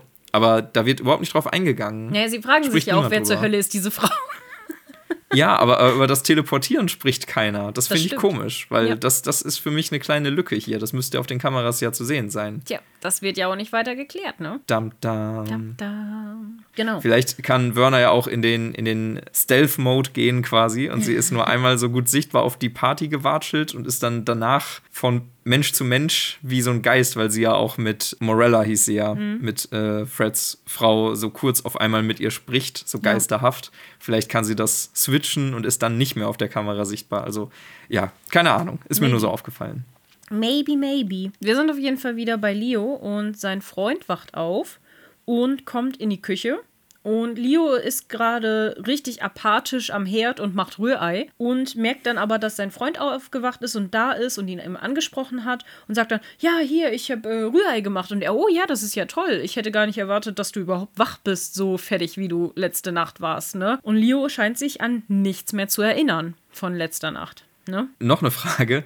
Sollte Leo nicht auf irgendeiner PR-Veranstaltung sein? Ja. Hatte Camille nicht gesagt, dass am nächsten Tag, dass man ihn da braucht? Und Ja. äh, jetzt wacht sein Freund auf und sagt, "Oh, wie spät ist es eigentlich? Ne? Und er steht da und ist am, Rührei am machen. Eier zubereiten. Ja, genau, das habe ich mir nämlich auch gedacht.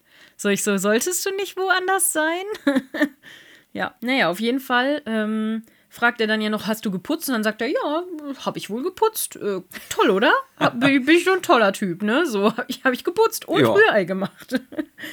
ja, Und äh, gestern auf der Feier, war da eigentlich, ist, ist da irgendwas passiert? genau. Was Ungewöhnliches? Ne? Und der Freund antwortet, nö, nichts Nee, gewesen. Nee, Aber das stimmt nicht. Er sagt, er sagt so von wegen, kannst du dich an gar nichts mehr erinnern? Nee, ich habe nichts, ich kann mich an nichts erinnern. Ja, okay, ist vielleicht auch besser so, sagt er ja.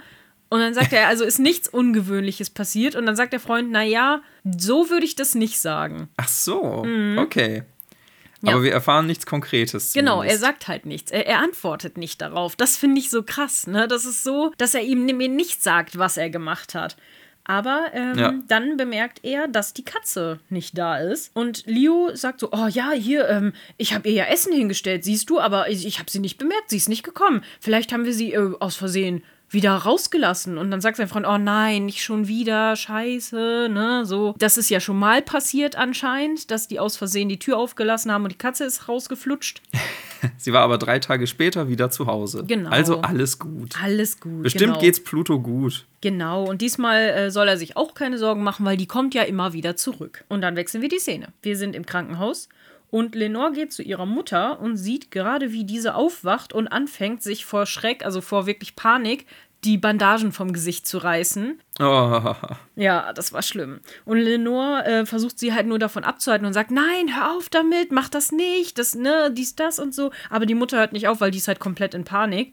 Komischerweise kommen aber auch keine Ärzte. Lenore ruft dann um Hilfe und sieht dann am Ende der Szene nur das schrecklich verätzte Gesicht ihrer Mutter. Und ähm, dann wenn das nicht traumatisierend ist, dann weiß ich auch nicht. Ja, das stimmt. Ja. Ja, und dann wechseln wir wieder die Szene. Wir sind bei Vic zu Hause, Genau. die äh, ja in einem sehr modernen, schicken Gebäude ist, mit ganz viel Glas und großen Fenstern. Ne? Also Ja. man merkt, auch da ist das Geld investiert worden aus der Auf Familie, ist ja klar. Ja.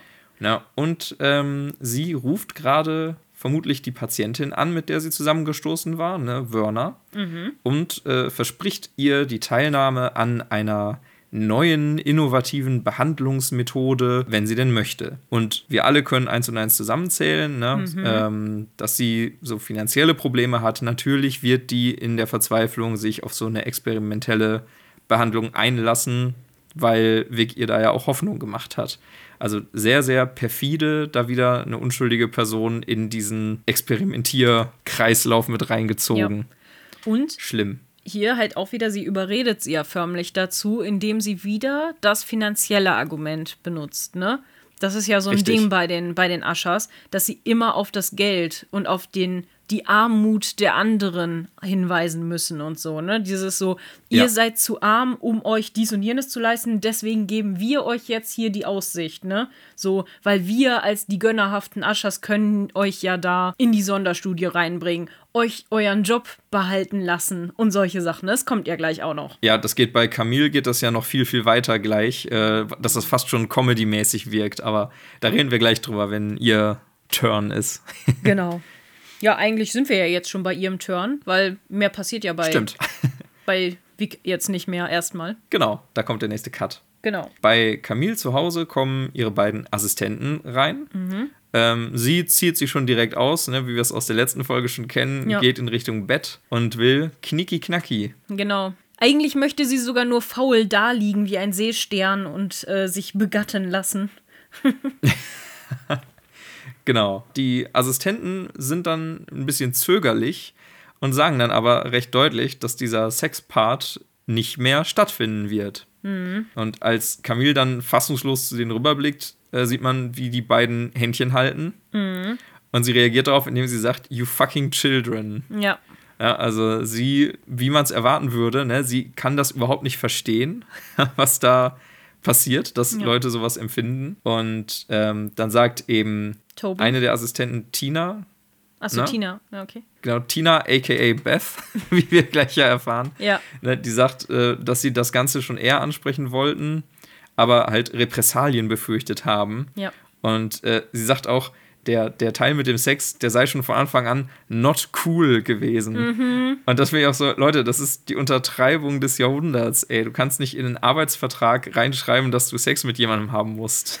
Also, Sagen wir es so, wenn du das Güte. unterschreibst, dann hast du das unterschrieben. Warum, also das ist ja nicht so, dass sie nicht wussten, worauf sie sich einlassen. Sie hätten ja auch sagen können, nee, weißt du was, kannst- unter solchen Bedingungen will ich da nicht arbeiten. du kannst sowas aber gar nicht vertraglich festhalten. Also, auch wenn du es unterschreibst, ist es ungültig, weil es Naja, illegal ist ist. im Endeffekt nur eine, sag ich mal, eine sehr moderne Art der Prostitution, Prostitution mit äh, Daueranstellungsverhältnis quasi. quasi. wenn man so will. Ja. Genau, und äh, Camille sagt auch entsprechend, ne, dass die so äh, Consent-Forms, also so förmliche Einverständniserklärungen abgegeben haben. Und ich meine, ich weiß, Amerika ist ein wildes Land, Mhm. aber ich glaube, selbst da geht sowas nicht. Also ich glaube, in, in den allermeisten Bundesstaaten der USA ist zum Beispiel Prostitution auch verboten. Und äh, du kannst nicht in einen normalen Arbeitsvertrag Leute verpflichten, Sex mit dir zu haben. Also das wird vor keinem Gericht. Offenbar ähm, gelten, gelten andere Gesetze für die Aschers. Ja, genau, stimmt. Da ist ent entweder ist das wieder hier der Sonderstatus der Aschers mhm. oder es ist mal wieder Amiland mit ihren merkwürdigen Vorstellungen von maybe, Recht maybe. und Justiz. Ja. Man weiß es Auf jeden nicht Fall genau. hält Camille das ja jetzt alles für einen schlechten Scherz, ne? So von wegen, Alter, ich habe eh schon einen beschissenen Tag, jetzt kommt nicht mit sowas. Dann versucht ja Toby, der andere von dem Pärchen quasi zu sagen, ja, es ist einfach passiert, ich weiß auch nicht. Und dann sagt Tina ja zu ihm, jetzt red das nicht klein, Mann. Ne? So, was ist denn mit dir? So, weil er versucht schon wieder so richtig unterwürfig sich da zu rechtfertigen, so ein bisschen. Ja. ja. Und ähm, Camille erklärt dann eben, dass ähm, sie das halt richtig doof findet. Sie hatte halt eh schon einen schlechten Tag und ihr wusstet genau, worauf ihr euch einlasst. Das hast du ja eben alles schon erzählt, genau. Und dann sagt sie, ja, aber es ist ja ganz convenient. Also, ach Mensch, ausgerechnet an dem Tag, an dem ich quasi deine Studienschulden zurückgezahlt habe, Tina, ne? So, da äh, erzählt ihr mir auf einmal, dass ihr verliebt seid und eben nicht mehr euren Vertrag erfüllen könnt. Und Tina protestiert dann, wie du schon sagtest, dass sie eigentlich Beth heißt und äh, dass, dass Camille das auch weiß. Und Camille sagt dann nur, das ist mir scheißegal. Beth? ich finde Toni und äh, Toby und Tina witzig und deswegen heißt du auf der Arbeit Tina. Punkt. Ne? So. Und jetzt äh, zieht euch aus so ungefähr und macht, was ich euch sage, ne? Aber die ihre Minions sagen, nee, die wollen kein Spielzeug mehr für sie sein, ne? Das äh, fällt jetzt aus. Und dann bekommt Camille erstmal eine Migräne, zumindest sagt sie das, dann sagt sie so, oh, ich kriege eine Migräne und ich, ich als Migränepatient weiß, dass das so nicht aussieht. Eine Migräne ist viel schlimmer.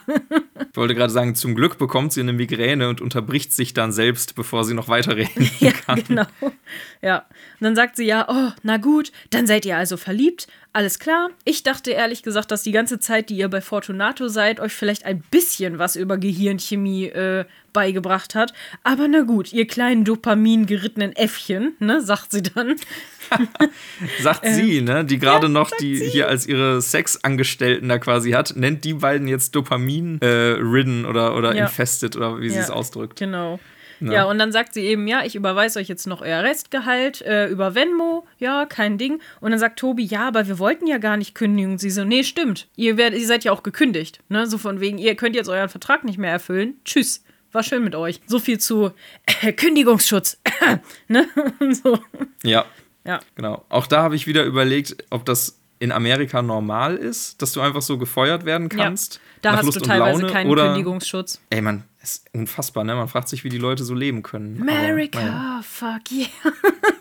ja, echt. Das scheint ja auch niemanden zu stören irgendwie. Also ich verstehe es nicht. Ist dir aufgefallen, wie Camille ihre ähm, dieses Anstellungsverhältnis und sich selber beschreibt? Sie sagt, das, was sie braucht, ist eine Full-Service-Position ja. für ihre Specific Needs. Ja. Das klingt mehr nach einer Pflegekraft ja. im Grunde genommen, die sie braucht. Und ich habe überlegt, ob das Absicht ist, weil ähm, ich weiß aus meiner Zeit im Zivildienst, dass das so tatsächlich auch im Deutschen so ungefähr das Wording ist. Ne? Also, mhm. dass man da Vollzeitbetreuung, äh, um auf besondere Bedürfnisse von Personen so und so einzugehen, wenn du jetzt in der Altenpflege oder eben auch in der Behindertenpflege da arbeitest. Und ich finde, in in der Art und Weise, wie Camille sich selber da darstellt, ist das auch viel treffender. Die will ja umsorgt und behätschelt werden auf eine Weise, wie das eine normale Assistentenstelle gar nicht machen würde. Ja. Also die Tini und Toby, die sind ja, äh, Tina und Toby sind ja tatsächlich Tini mehr Pfleger als Assistenten. Tini, Bibi und Tina, Bibi. Tequila.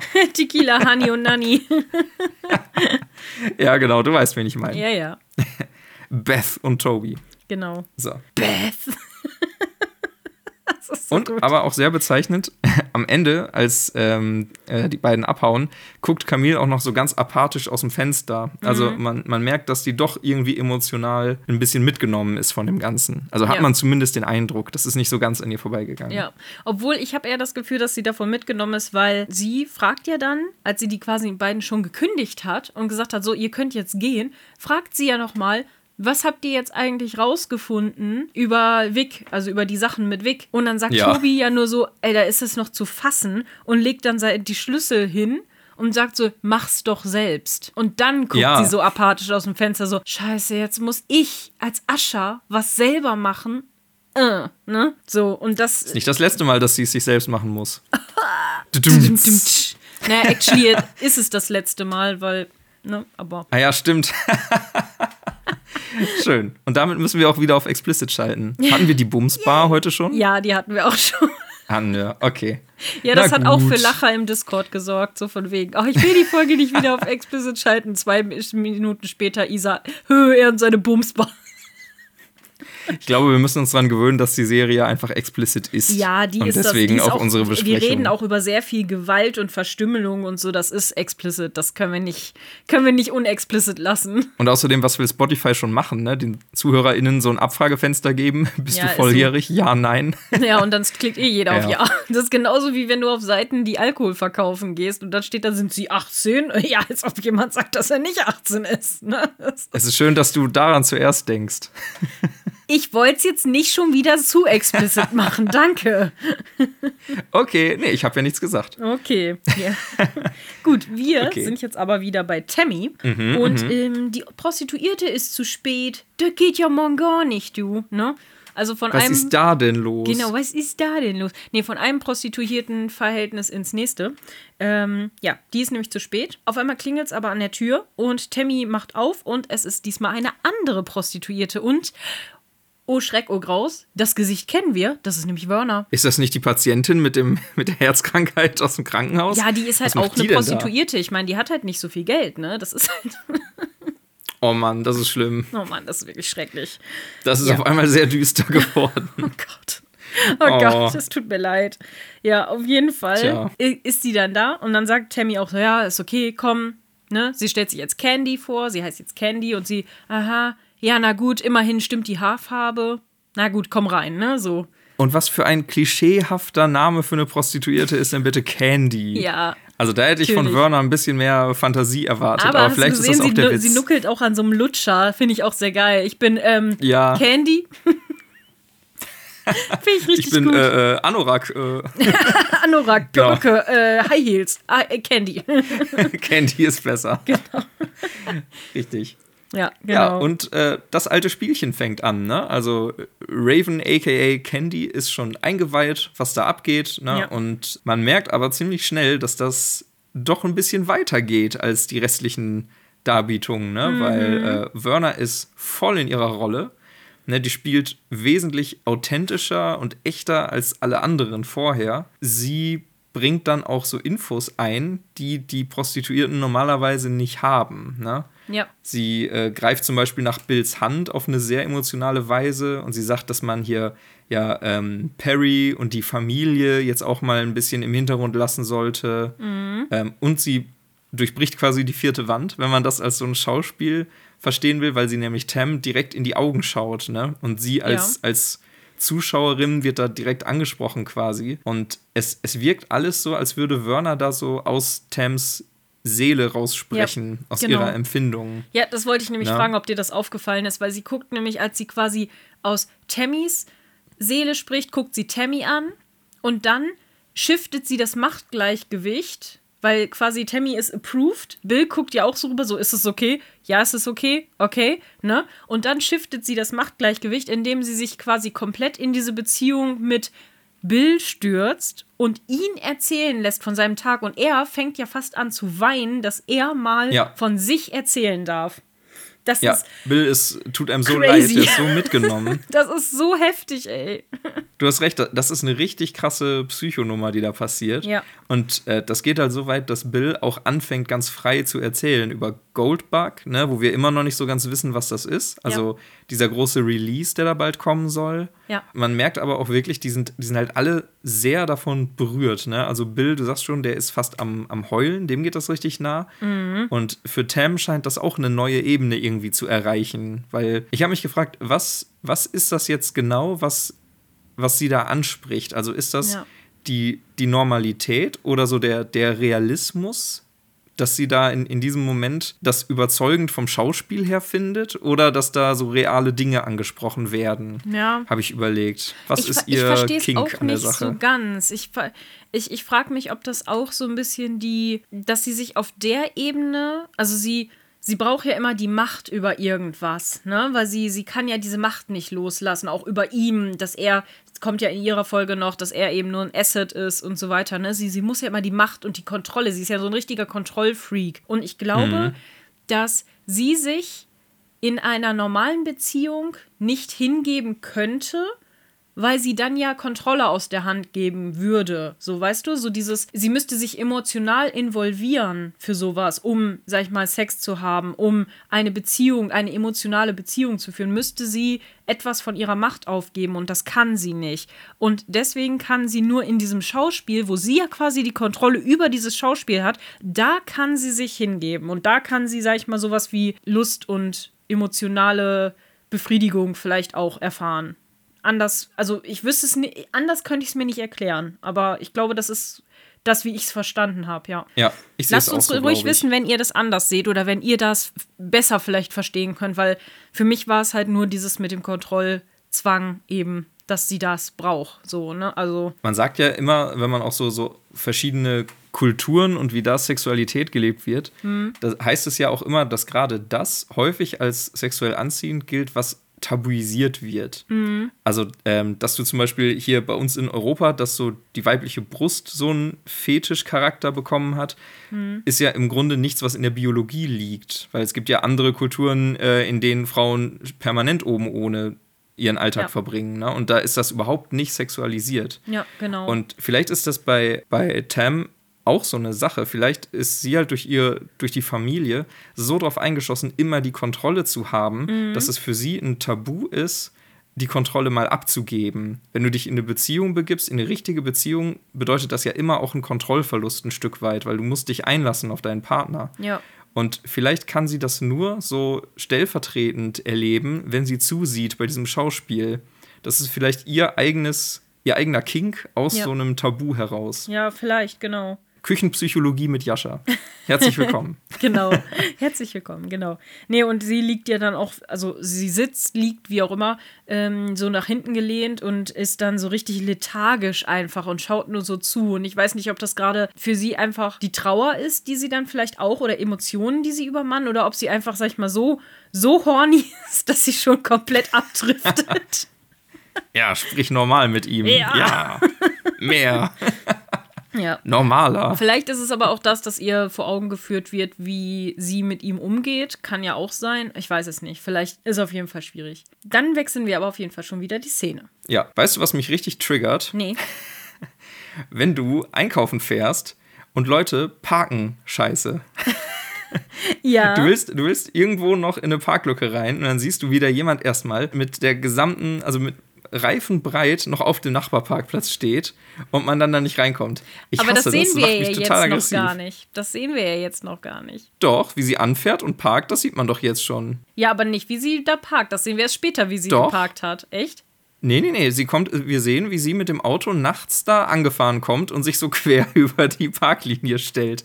Ich glaube, das sieht man da schon. Bin mir Echt? ziemlich sicher. Naja, egal. Auf jeden Fall sehen wir, dass Camille scheiße parkt. Das, ist, das wissen wir gleich auf jeden Fall spätestens. Camille kommt dann rein in die Rue Morgue, weil wir sind jetzt bei dem ähm, Forschungszentrum. Und Camille kommt rein und wird von der Wachfrau aufgehalten. Die Wachfrau ist übrigens auch wieder Werner. Na sowas. Na wie sowas, wie kommt die denn dahin? Die ist ja Prostituierte, überall Patientin? gleichzeitig. und Mensch. Sicherheitsfrau. und auf Partys geht sie auch gerne. Und auf Partys, Wahnsinn. genau, und feiern tut sie auch sehr gerne. Sie feiert, äh, bis Tja. die Fetzen fliegen. Kein Affenwitz, aber trotzdem gut. Ja. Wir sind hinter den Erwartungen zurückgeblieben, was die Affen angeht, glaube ich. Ja, das stimmt. Bisher geht's, ne? Naja, Camille fragt sie äh, dann, als sie nicht reingelassen wird von der Wachfrau, ähm, fragt sie dann so, äh, entschuldigen Sie mal, wissen Sie überhaupt, wer ich bin? Roderick Usher ist mein Vater, dies, das, so, ne? Der, sie macht so ein bisschen den Malfoy, ne? So mit, äh, Oder die so, Karen. wissen Sie etwa nicht, wer ich bin? Genau. Genau.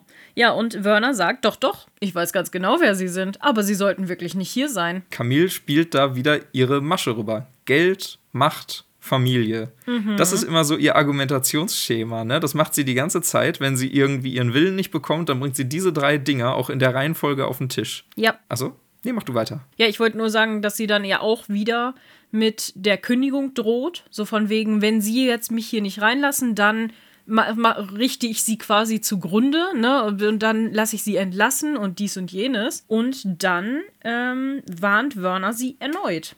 Sie sagt, sie sollten wirklich nicht hier sein. Und Camille sagt dann nur, öffnen Sie mir jetzt die Tür.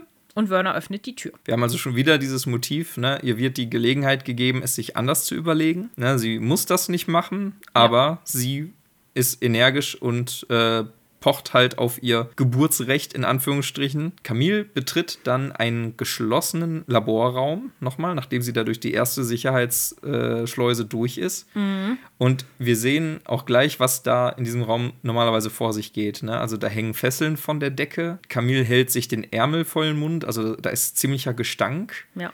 Wir hören aus den Käfigen, die wir auch sehen, drumherum Affengeräusche. Wir sehen, äh, was schon echt auch gruselig ist. Mhm. Ne, in den Schatten, in den Käfigen sehen wir die Affen, aber ja. alle nur so sehr zurückgezogen, dass man so gerade die Silhouetten erkennen kann. Manche von den Affen sind halt auch aggressiv. Ne? Camille stellt auch fest äh, oder weiß ja, dass die mit Adrenalin auch behandelt werden. Und die ja. Affen springen da teilweise dann gegen das Gitter und machen Radau. Also das ist extrem gruselig und unangenehm, das Ganze. Camille fängt dann an, die Affen auch zu fotografieren. Und wir sehen dann so richtig dramatisch in Szene gesetzt durch das Blitzlicht von ihrem Handy eben diese riesige Narbe auf dem ähm, auf der Brust des Affen, also des Schimpansen. Und der, mhm. die werden dann auch richtig aggressiv, die Affen durch das Blitzlicht und so weiter. Und sie geht dann rum und macht noch weiter Fotos. Und dann sieht man, wie im Hintergrund, also hinter Camille, sich eine Tür zu einem Käfig öffnet. Wir sehen aber jetzt noch nicht, ob da jemand draus entkommen ist genau. aus diesem Käfig sondern durch die Tür offenbar, die ganz normale Labortür, ist Werner reingekommen. Genau. Immer noch in Wachfrau-Montur mhm. und fragt einfach aus dem Nichts, why do you hate her? Also warum sie Vic so sehr hasst, ne? Also Victorine. Mhm. Und Camille ist dann erstmal so richtig schockiert, so, äh, was willst du von mir, ne? Was ist hier los? Und dann fängt Werner erstmal an zu erzählen, dass ja quasi die alten Griechen schon mit Tierversuchen angefangen haben. Die waren ja so ein bisschen dokumentiert, die ersten. Und dann führt sie eben weiter so einen kleinen ähm, Dialog über Tierversuche und wie das immer schlimmer wurde und wie die Menschen das immer mehr ausgenutzt haben und das, was das eben für eine Bedeutung auch für die Tierbestände gerade bei Schimpansen hatte. Und dann ähm, erzählt sie ja, ja, aber natürlich hilft es total, äh, dass natürlich wieder was für den Aufbau der Tierbestände gespendet wird, so ein paar wenige ja. ähm, Dollar so ungefähr. Dein Vater, der ist wirklich eine Naturgewalt, nicht wahr? So von wegen, der kann es sich ja erlauben, weil Money, ne, erlaubt ja alles sozusagen. Ja, die, diese Nähe zu den Aschers, das ist wieder so typisch. Ja. Du kannst, äh, also die sagt, die Affenversuche sind wohl im Großen und Ganzen äh, seit 2015 kein großes Thema mehr. Die sind weitestgehend verboten. Und mhm. eine Ausnahmeregelung ist halt, wenn man da so Kompensationszahlungen macht. Ja. Und das ist typisch für die Aschers wieder, ne? Die regeln halt Sachen mit Geld. Die können die unmoralischsten Dinge tun, ne? auch gegen Gesetze verstoßen. Ja. Und das alles dann durch, ja, wie so ein Ablassbrief im Grunde genommen sich da freikaufen. Ja, das ist übrigens eine ja, gute krass. Metapher, so ein Ablassbrief. Das ist richtig gut. Ja, da, ja. als du das gerade sagtest, ich so, ja, mh, das. Das ist wie bei der Kirche, Sehr wirklich. Schön. Das ist, ey, Richtig. schlimm. Ja. So, ich entkomme dem Fegefeuer, indem ich einfach Geld bezahle, ne? Ja. Mhm. Ja, so ist das. Und wenn man kein Geld hat, dann na, Pech. Ja. Werner sagt auch, dass jährlich etwa 100 Millionen äh, Tiere zu so Versuchen daherhalten müssen und dass die Menschen nicht mal in der Lage sind, einen Lippenstift zu machen, ohne etwas anderes dafür zu quälen. Ja, und das finde ich auch, sie hat so recht damit. Das ist so, so ein aktuelles, schlimmes Thema auch wieder, ne? wie sie einfach diese Story wieder super auf was Aktuelles auf, abgeführt haben. Ne? Also Genau. Das ist so heftig, weil Tierversuche ist ja nun wirklich ein ganz schlimmes Ding. Und nur weil super große Konzerne jetzt sagen, nee, nee, wir machen ja, was weiß ich, in Deutschland keine Tierversuche, ne? Wir machen sowas ja nicht, machen viele große, gerade Kosmetikkonzerne und so nach wie vor im Ausland Tierversuche. Und das ist so schlimm und deswegen sollte man wirklich versuchen, möglichst auch cruelty-free und vegane Produkte und so zu kaufen, wenn es irgendwie möglich ist. Das auf jeden Fall. Das ist ja, echt ein ganz schön großes Ding. Ganz, ganz spannend finde ich, wie Werner sich hier ausdrückt. Sie sagt nämlich nie explizit Humans oder so, sondern sie spricht immer von You ja. oder You Lot oder so, sagt sie. Ja, You Lot, genau. Mhm. Also es, es ist hier in dem Moment, ne, wir sehen ja gleich noch, woran das liegen könnte, es ist hier gar nicht klar, wer da jetzt eigentlich gerade spricht über die Menschen.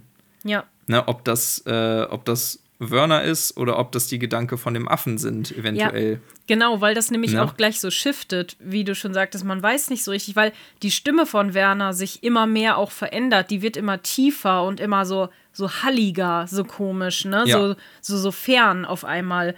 Und Genau. Sie, sie shiftet irgendwann von der Erzählung belehrt und sophisticated zu immer persönlicher und immer näher an, an der Person und viel emotionaler und so. Das finde ich so krass, ja. wie das einfach, wie sie von diesem menschlichen, distanzierten, geschichtlichen hin zu immer emotionaler Switch. Das ist richtig, richtig gut gemacht auch wieder, ja. Ja, das finde ich auch. Das ist wie so ein Abstieg auf einmal, der da passiert. Ja. Na, und ähm, Kleine äh, Seiteninfo übrigens: 100 Millionen Tiere oder Tierversuche pro Jahr, hat sie ja gesagt.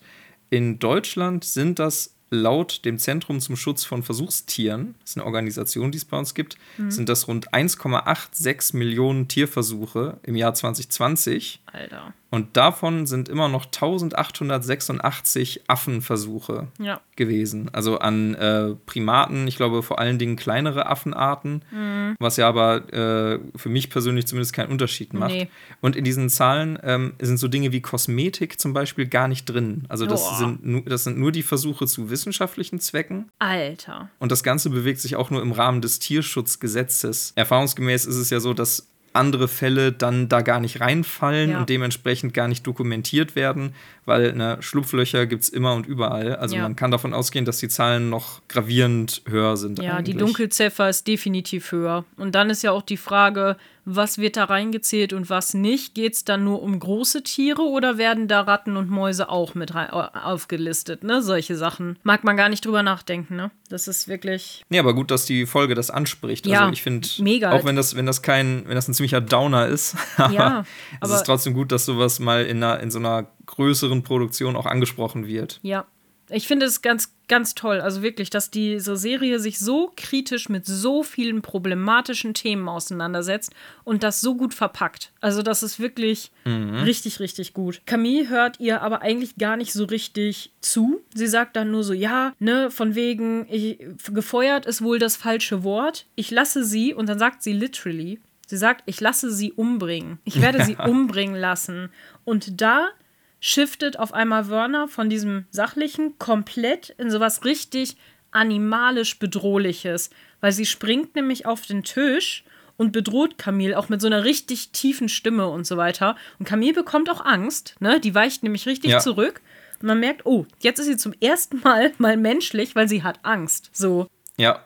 Weil Werner macht auch so eine Vierpunktlandung, ne? Also die hüpft ja. so aus dem Stand auf den Tisch und landet, glaube ich, auch so mit den Armen mit. Also so. Ja, halt, hat schon was Affenartiges, ganz klar, ne? Ja, auf jeden Fall, genau. Sie, sie hält auch die Hand so eingekrümmt, ne? Also sie, sie bewegt sich tatsächlich nicht mehr so ganz menschlich. Dann spricht sie auf einmal aus Camils Sicht sozusagen, also aus ihrem Innersten, so von wegen, du hast die falsche Berufung gewählt, du bist nur dazu da, um Dreck zu vertuschen, du machst sowas als Beruf und deine Schwester Vic, die hat es ja besser getroffen, weil sie ist nach außen, das wird auch so betont, ne, nach außen ja Mutter Teresa, weil sie rettet ja Leben. Und zwar ein kostbares Herz nach dem anderen. Genau sagt sie. Und das ist so, das trieft wieder so stark von diesem Sarkasmus. Ja. Ne? Na, weil sie schneidet einem Schimpansen nach dem anderen da den Brustkorb auf, um deren Organe zu verfeuern, wenn du so willst, in ihren Experimenten. Ne? Ja, genau. Und dann spricht sie aber über das Innerste von Vic und Camille, wo sie sagt, dabei seid ihr euch innerlich am ähnlichsten. Aber ihr habt euch entschieden, euch zu hassen. Und das finde ich auch wieder diese Ebene. Natürlich spricht sie jetzt von den Schwestern, aber vorher hat sie von den Affen geredet. Das spricht ja eigentlich auch wieder von, wie die Menschen mit den Menschenaffen umgehen und so, ne? Das ist heftig. Das ist so heftig. Das ist so meta, ne? Das ist ey, einfach nur heftig. es ist so meta. Es ist so gut Ja, das gemacht, stimmt, da hast du recht. Ja, und dann kommt die Verwandlung, nenne ich es mal. Und also ich finde, das kann man schauspielerisch einfach gar nicht hoch genug einordnen irgendwie. Also wie ähm, Werner anfängt zu schreien. Ja. Man merkt ja, dass das zuerst die Schauspielerin ist und dann wird das mit Toneffekten so verdreht, bis das so diese typischen Schimpansenschreie macht und dann überlagern sich diese die Affenstimmen aus den Käfigen damit. Ja. Und am Anfang musste ich fast ein bisschen drüber grinsen, weil das so ähm, am Anfang erst ein bisschen komisch wird, weil diese Frau diesen Schrei da ausstößt. Und dann wird das so scheiß gruselig, finde ich, wie das creepy, so, ja. wie dann da so ähm, dieses Tier rauskommt und man dann eben auch so durch, durch ihre Bewegung in dem Moment und auch die Art, wie sie so über, über Menschen vorher gesprochen hat, da in dem Moment weiß man gar nicht mehr, ist Werners Gestalt da jetzt nur eine Illusion und in Wahrheit steht da die ganze Zeit der Schimpanse auf dem Tisch und Mhm. hat Werner dem quasi nur ihre Stimme gegeben, damit er sich äußern konnte. Ja. Weil so wirkt das ja ein bisschen, wie er über dieses ganze Thema Versuche und so weiter spricht. Ja, das kommt ja jetzt, ne? Das kommt ja jetzt. Ja. Weil sie reißt sich ja die Blu Bluse auf und man sieht ja dann diese riesige Narbe auch auf ihrer Brust. Und die sieht eben aus wie bei dem Schimpansen vorher. Und dann springt sie, fängt sie an, aus der Ich-Perspektive zu reden. So von wegen, weißt du, dass sie lügt? Weißt du, dass sie uns mit Adrenalin vollpumpt, damit es aussieht, als ob ihr Experiment funktioniert? Und so, oh, und das ist so, boah, ich habe Gänsehaut, ne? Das ist einfach so krass gewesen schon wieder.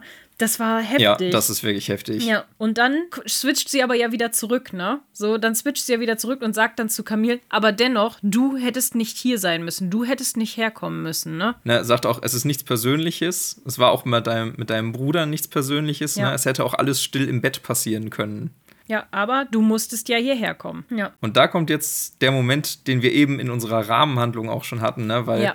Camille ist, hat zwar Angst, aber die bleibt halt wirklich auch im Angesicht ihres Todes so in ihrer Rolle, dass sie das Handy wirklich noch nimmt und noch ein Beweisfoto machen will von diesem freilaufenden. Naja, nee, sie sieht ja in dem Moment, als sie das Sie Handy sieht zückt, ja noch Werner, nicht den ja. Schimpansen. Genau, aber sie will ein Beweisfoto machen.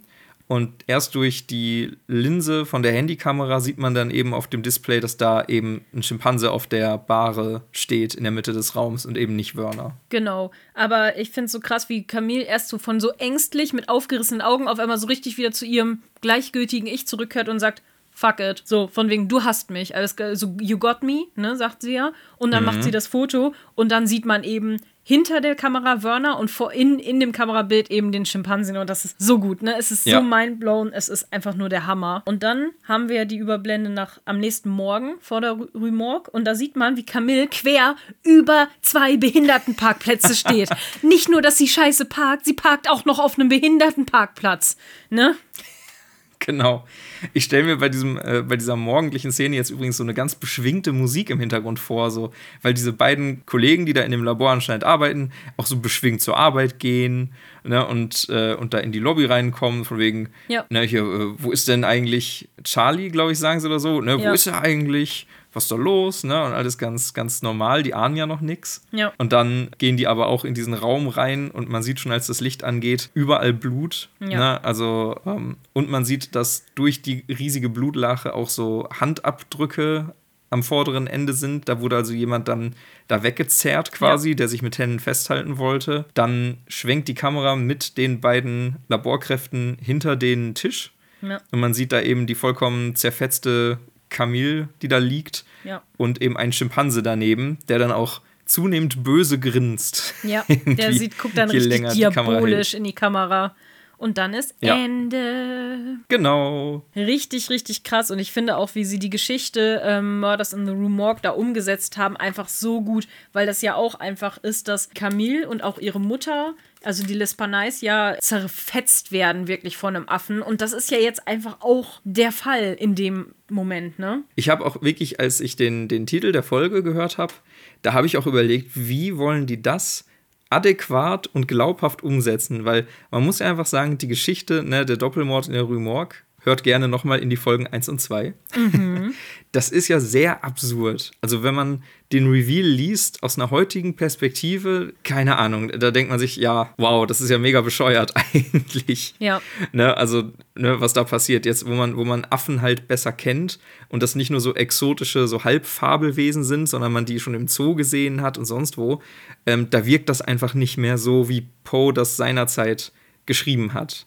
Das ist ja. einfach so das stimmt. Und dass sie das geschafft haben, glaubhaft und ernsthaft auch in so einem sehr schweren Kontext dann noch da einzuarbeiten, ne? also mit, mit den ganzen Tierversuchen und so, ich finde, das hätte so schnell lächerlich werden können. Ja.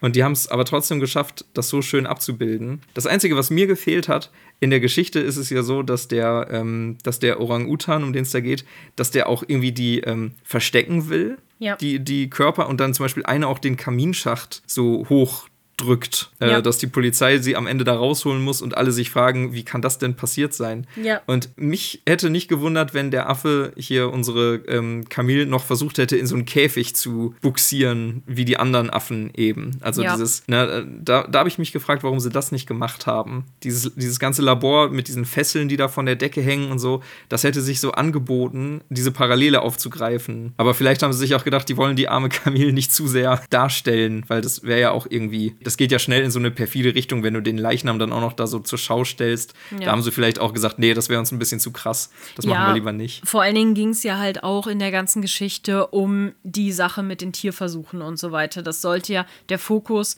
sollte ja schon darauf bleiben und nicht auf sage ich jetzt mal, jetzt nochmal den Mord geschiftet werden. Deswegen hat man den Mord ja auch gar nicht gesehen, nicht wirklich, ne? Sondern mhm. man hat eben Stimmt. nur die, die Folgen des Mordes gesehen. Finde ich aber auf jeden Fall jo. auch super, super cool umgesetzt. Ich war mega geflasht davon. Ich finde, das ist so relevant und so aktuell das Thema und die haben das so heftig gut die Story umgesetzt. Das hat sich ja so angeboten. Die sind so kreativ auf Ideen gekommen, das ist einfach der Hammer. Die ganze Serie. Ja. Ja, ich komme aus dem Schwärmen gar nicht raus. Das ist einfach nur heftig. Ich fand die, den, äh, also den, den restlichen Teil der Serie auch super, also auch von dieser Folge. Ja. Aber ähm, das Finale jetzt hier am Ende, das ist auch echt meine Lieblingsstelle mit äh, Werner und dem Schimpansen und ja. dieses ganze Gespräch, dieser Monolog ist es ja eher, den sie da führt, das ist einfach so wahnsinnig gut. Ja. Und der Übergang am Ende mit, mit diesem Schreien von ihr und wie die Geräusche alle so zusammengefügt werden, das ist halt einfach nur richtig gut gemacht. Auch so ja. rein,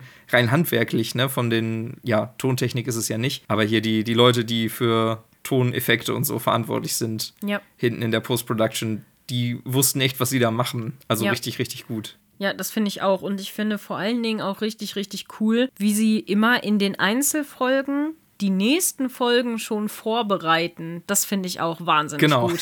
Das ist auch wirklich. Ja. Wir haben übrigens am Discord noch so ein paar Anmerkungen gekriegt. Und zwar mhm. hat uns Vani geschrieben, dass die eine Gespielin von Prospero äh, die Schauspielerin Molly Quinn ist, die auch bekannt ist als die Tochter von Castle. Also ich vermute aus der Serie von Castle denke ich ja, mal. Aus der Serie Castle. Ja, genau. Und äh, die ist wohl auch daher bekannt. Und genau, dann äh, hat Mele festgestellt, dass sie den Cast allgemein ziemlich liebt, also dass sie das richtig gut findet. Und ja, da können wir uns verstehen. anschließen. Ja. Genau. Und sie sind, die Charaktere sind großartig, alle sind so unfassbar kaputt. Und ich so, ja. ja, das, ja, stimmt. das, stimmt. Dann kam noch das ein kleiner so. Klugscheißer-Modus von Mele. Sie sagt nämlich, dass Madeline die Großtante von Lenore ist und nicht die Tante. Das stimmt, das haben wir. Ähm, Schande über uns, Schande über unsere Kuh. Äh, das haben wir falsch. Ach ja, das haben na wir klar, falsch stimmt gesagt. ja. Genau, sie ist die Großtante. Hat sie völlig recht. Stimmt. Boah, genau. ja, aber Verwandtschaftsbeziehung und ich, ne? Also, also wenn wir anders als Eltern und Kinder involviert sind, also wenn Brüder mhm. von, von Eltern Kinder haben und die wiederum Kinder haben, dann bin ich schon raus. Genau. Und äh, Mele ist gerade noch am Aufholen bei, bei der Serie und hatte bei Froderick schon so ein ähm, kleines Geschmäckle, ne? Sie so mal gucken, wie der sich noch entwickelt. Und wir, ja, mal gucken, wie der sich noch entwickeln wird, ne? Ich bin mir sicher, dass der ganz nett wird. Ja, genau. Sympathieträger. Genau, Mele meinte bisher ist Folge 6 ihr Highlight. Beste Folge bisher, ja? Wart's mal ab. Obwohl, vielleicht ist jetzt auch schon durch, müssen wir ja gucken. Ja, genau, auf jeden Fall. Jetzt muss ich mal gerade gucken. Jetzt, dann haben wir noch in unserem Elementary Watson wurde noch ein bisschen was geschrieben, aber ich glaube, das lese ich nicht vor, weil das ja ein Spoiler-Kanal ist. Ja, genau, ähm, Spoiler-Kanal bleibt raus. Ja, genau, den Spoiler-Kanal lassen wir raus. Jetzt muss ich noch mal eben einmal auf Instagram gehen, weil da haben wir auch ganz, ganz viel hin und her geschrieben mit Mele und Melli. Ja, die sind gerade sehr aktiv auf jeden Fall auch. Also es, es, ist total toll. Also kommt auf jeden Fall auf den Discord, wenn ihr mit Vani und äh, Mele und so diskutieren wollt. Das ist einfach der Hammer. Das ist so cool und die sind auch total gehypt und es, ist, es macht richtig Spaß. Ich muss erstmal gleich nach der Aufnahme auch mal mich im Discord da blicken lassen, weil ähm, ich kann aktuell auf meinem Handy die App äh, nicht mehr installieren, was ziemlich doof ist. Oha. Deswegen äh, bin ich im Discord ein bisschen weniger aktiv gewesen. Ich muss das jetzt mal gleich hier vom PC aus machen. Ja. Und ja hat angehen. uns übrigens auch, äh, nee, Melli hat uns tatsächlich auch verlinkt auf Instagram, weil sie eine Buchhandlung Der Rabe gesehen hat. Und sie, ja, wie muss man jetzt einfach immer an den Podcast denken? Ich so, sehr gut, wir haben uns eingebrannt. ich würde sagen, Marketing done right. Genau. Jetzt muss nur noch Billie Eilish uns in irgendeinem Hashtag verwenden. Haben wir ja von Roderick Hashtag gelernt. Lemon. genau. Hashtag Lemon, Hashtag Let's Pro. ja, ich glaube, dass der Rest wäre aber auch ein bisschen Spoiler.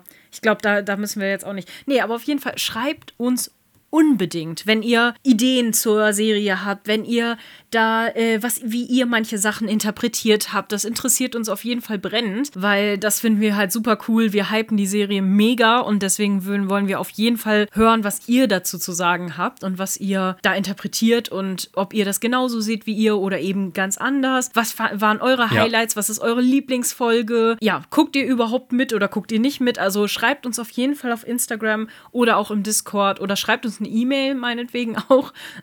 Kontaktiert uns, wir freuen uns über jedes Feedback. Und es ist echt immer schön, so ein bisschen Feedback auch zu bekommen und eure Gedanken zu hören, weil ne, wir beide sitzen hier und quatschen so in den leeren Raum gefühlt. Und es kann ja auch sein, dass wir totalen Stuss erzählen und ihr da draußen die Serie viel besser verstanden habt oder ähm, vielleicht auch einzelne Anspielungen auf andere Poe-Geschichten entdeckt habt. Ne, ich sag nur äh, ähm, Charles Dickens, der irgendwo auf dem Stuhl sitzt. Ja, ne, ja ich glaube genau. wirklich, da ist viel mehr drin, als wir beide hier sehen. Also lasst uns gerne wissen, wenn ihr irgendwie einen Zusammenhang anders interpretiert oder vielleicht noch mehr Einblicke habt als wir, dann sagt Bescheid. Wir sind gespannt. Ja, Genau, auf jeden Fall. Äh, wir hoffen, dass euch unsere Interpretationen auch gefallen und dass ihr da vielleicht auch ein bisschen inspiriert werdet, das auch nochmal näher euch äh, zu überdenken oder so. Vielleicht, ne, manchmal guckt man Serien ja auch einfach so runter und nimmt es hin, wie es ist. Aber ich finde, da steckt so viel mehr drin in dieser Serie und deswegen ist sie einfach auch so grandios gut. Ja, mir macht das auch super großen Spaß, mal hier im Detail über die Serie zu reden. Ja. Weil du bist ja bei den ganzen Streaming-Diensten sowas von zugeballert mit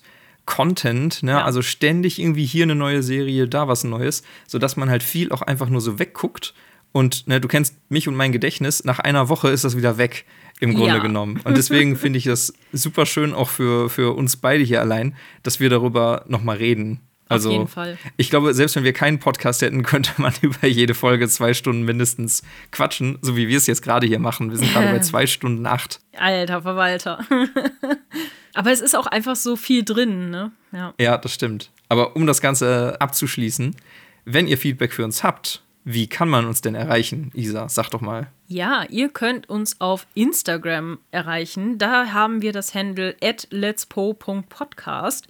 Das findet ihr aber auch alles natürlich in den Show Notes, also unten in der ähm, Folgenbeschreibung. Da könnt ihr natürlich alle unsere Links finden. Wir haben auch einen Linktree-Link, wo alles auch verlinkt ist. Das heißt, wenn ihr da einmal alles auf einen Blick wollt, dann könnt ihr das da auch finden. Ansonsten könnt ihr uns natürlich eine E-Mail schreiben unter letspo@gmail.com oder ihr kommt einfach auf unseren wunderbaren Discord. Da findet ihr den Link auch unten in der Folgenbeschreibung, weil da sind ganz, ganz viele tolle Menschen und mit denen könnt ihr da schreiben und diskutieren und das ist sehr, sehr spannend. Wir haben einen Kanal, wo man auch spoilern darf, wenn man halt schon mehr weiß über die Geschichten oder die Folgen jetzt in der Serie oder so. Und ansonsten wird natürlich darauf geachtet, dass in den anderen Kanälen dann nicht gespoilert wird. Da trefft ihr uns dann auch hin und wieder an, dass wir dann eben auch unseren Senf nochmal dazu geben. Da könnt ihr uns natürlich auch gerne korrigieren. Ne? Also wir, wir haben kein Problem damit, wenn ihr den äh, Klugscheißer-Modus anmacht. Das ist gar kein Problem. Genau. Was? Wir machen Fehler? Was? Wir? Niemals. Excuse me. Also. nee. genau. Nee, aber ansonsten, das sind so die gängigsten Kanäle, wo ihr uns kontaktieren könnt. Verlinkt uns gerne in euren Stories, teilt uns mit Freunden und vor allen Dingen empfehlt uns mündlich weiter, weil nichts geht über Mundpropaganda. Das freut uns doch sehr. Und ähm, vielleicht, also es ist jetzt noch eine lose Absprache, aber vielleicht haben wir demnächst auch mal Gäste. Mal sehen, ob da was draus wird. Ja, ja. Uh. uh. da muss ich ja aufräumen. Ja, da muss man ja aufräumen, genau. ja, vor allen Dingen in unserem Server Kopf, auf. damit die Folgen nicht so lang werden. genau. Ach, zwei Stunden, wenn wir noch Leute hier zum Quatschen da haben, dann schaffen wir auch mehr. Ja, toll. du musst das schneiden. Ja, ich weiß. Ja.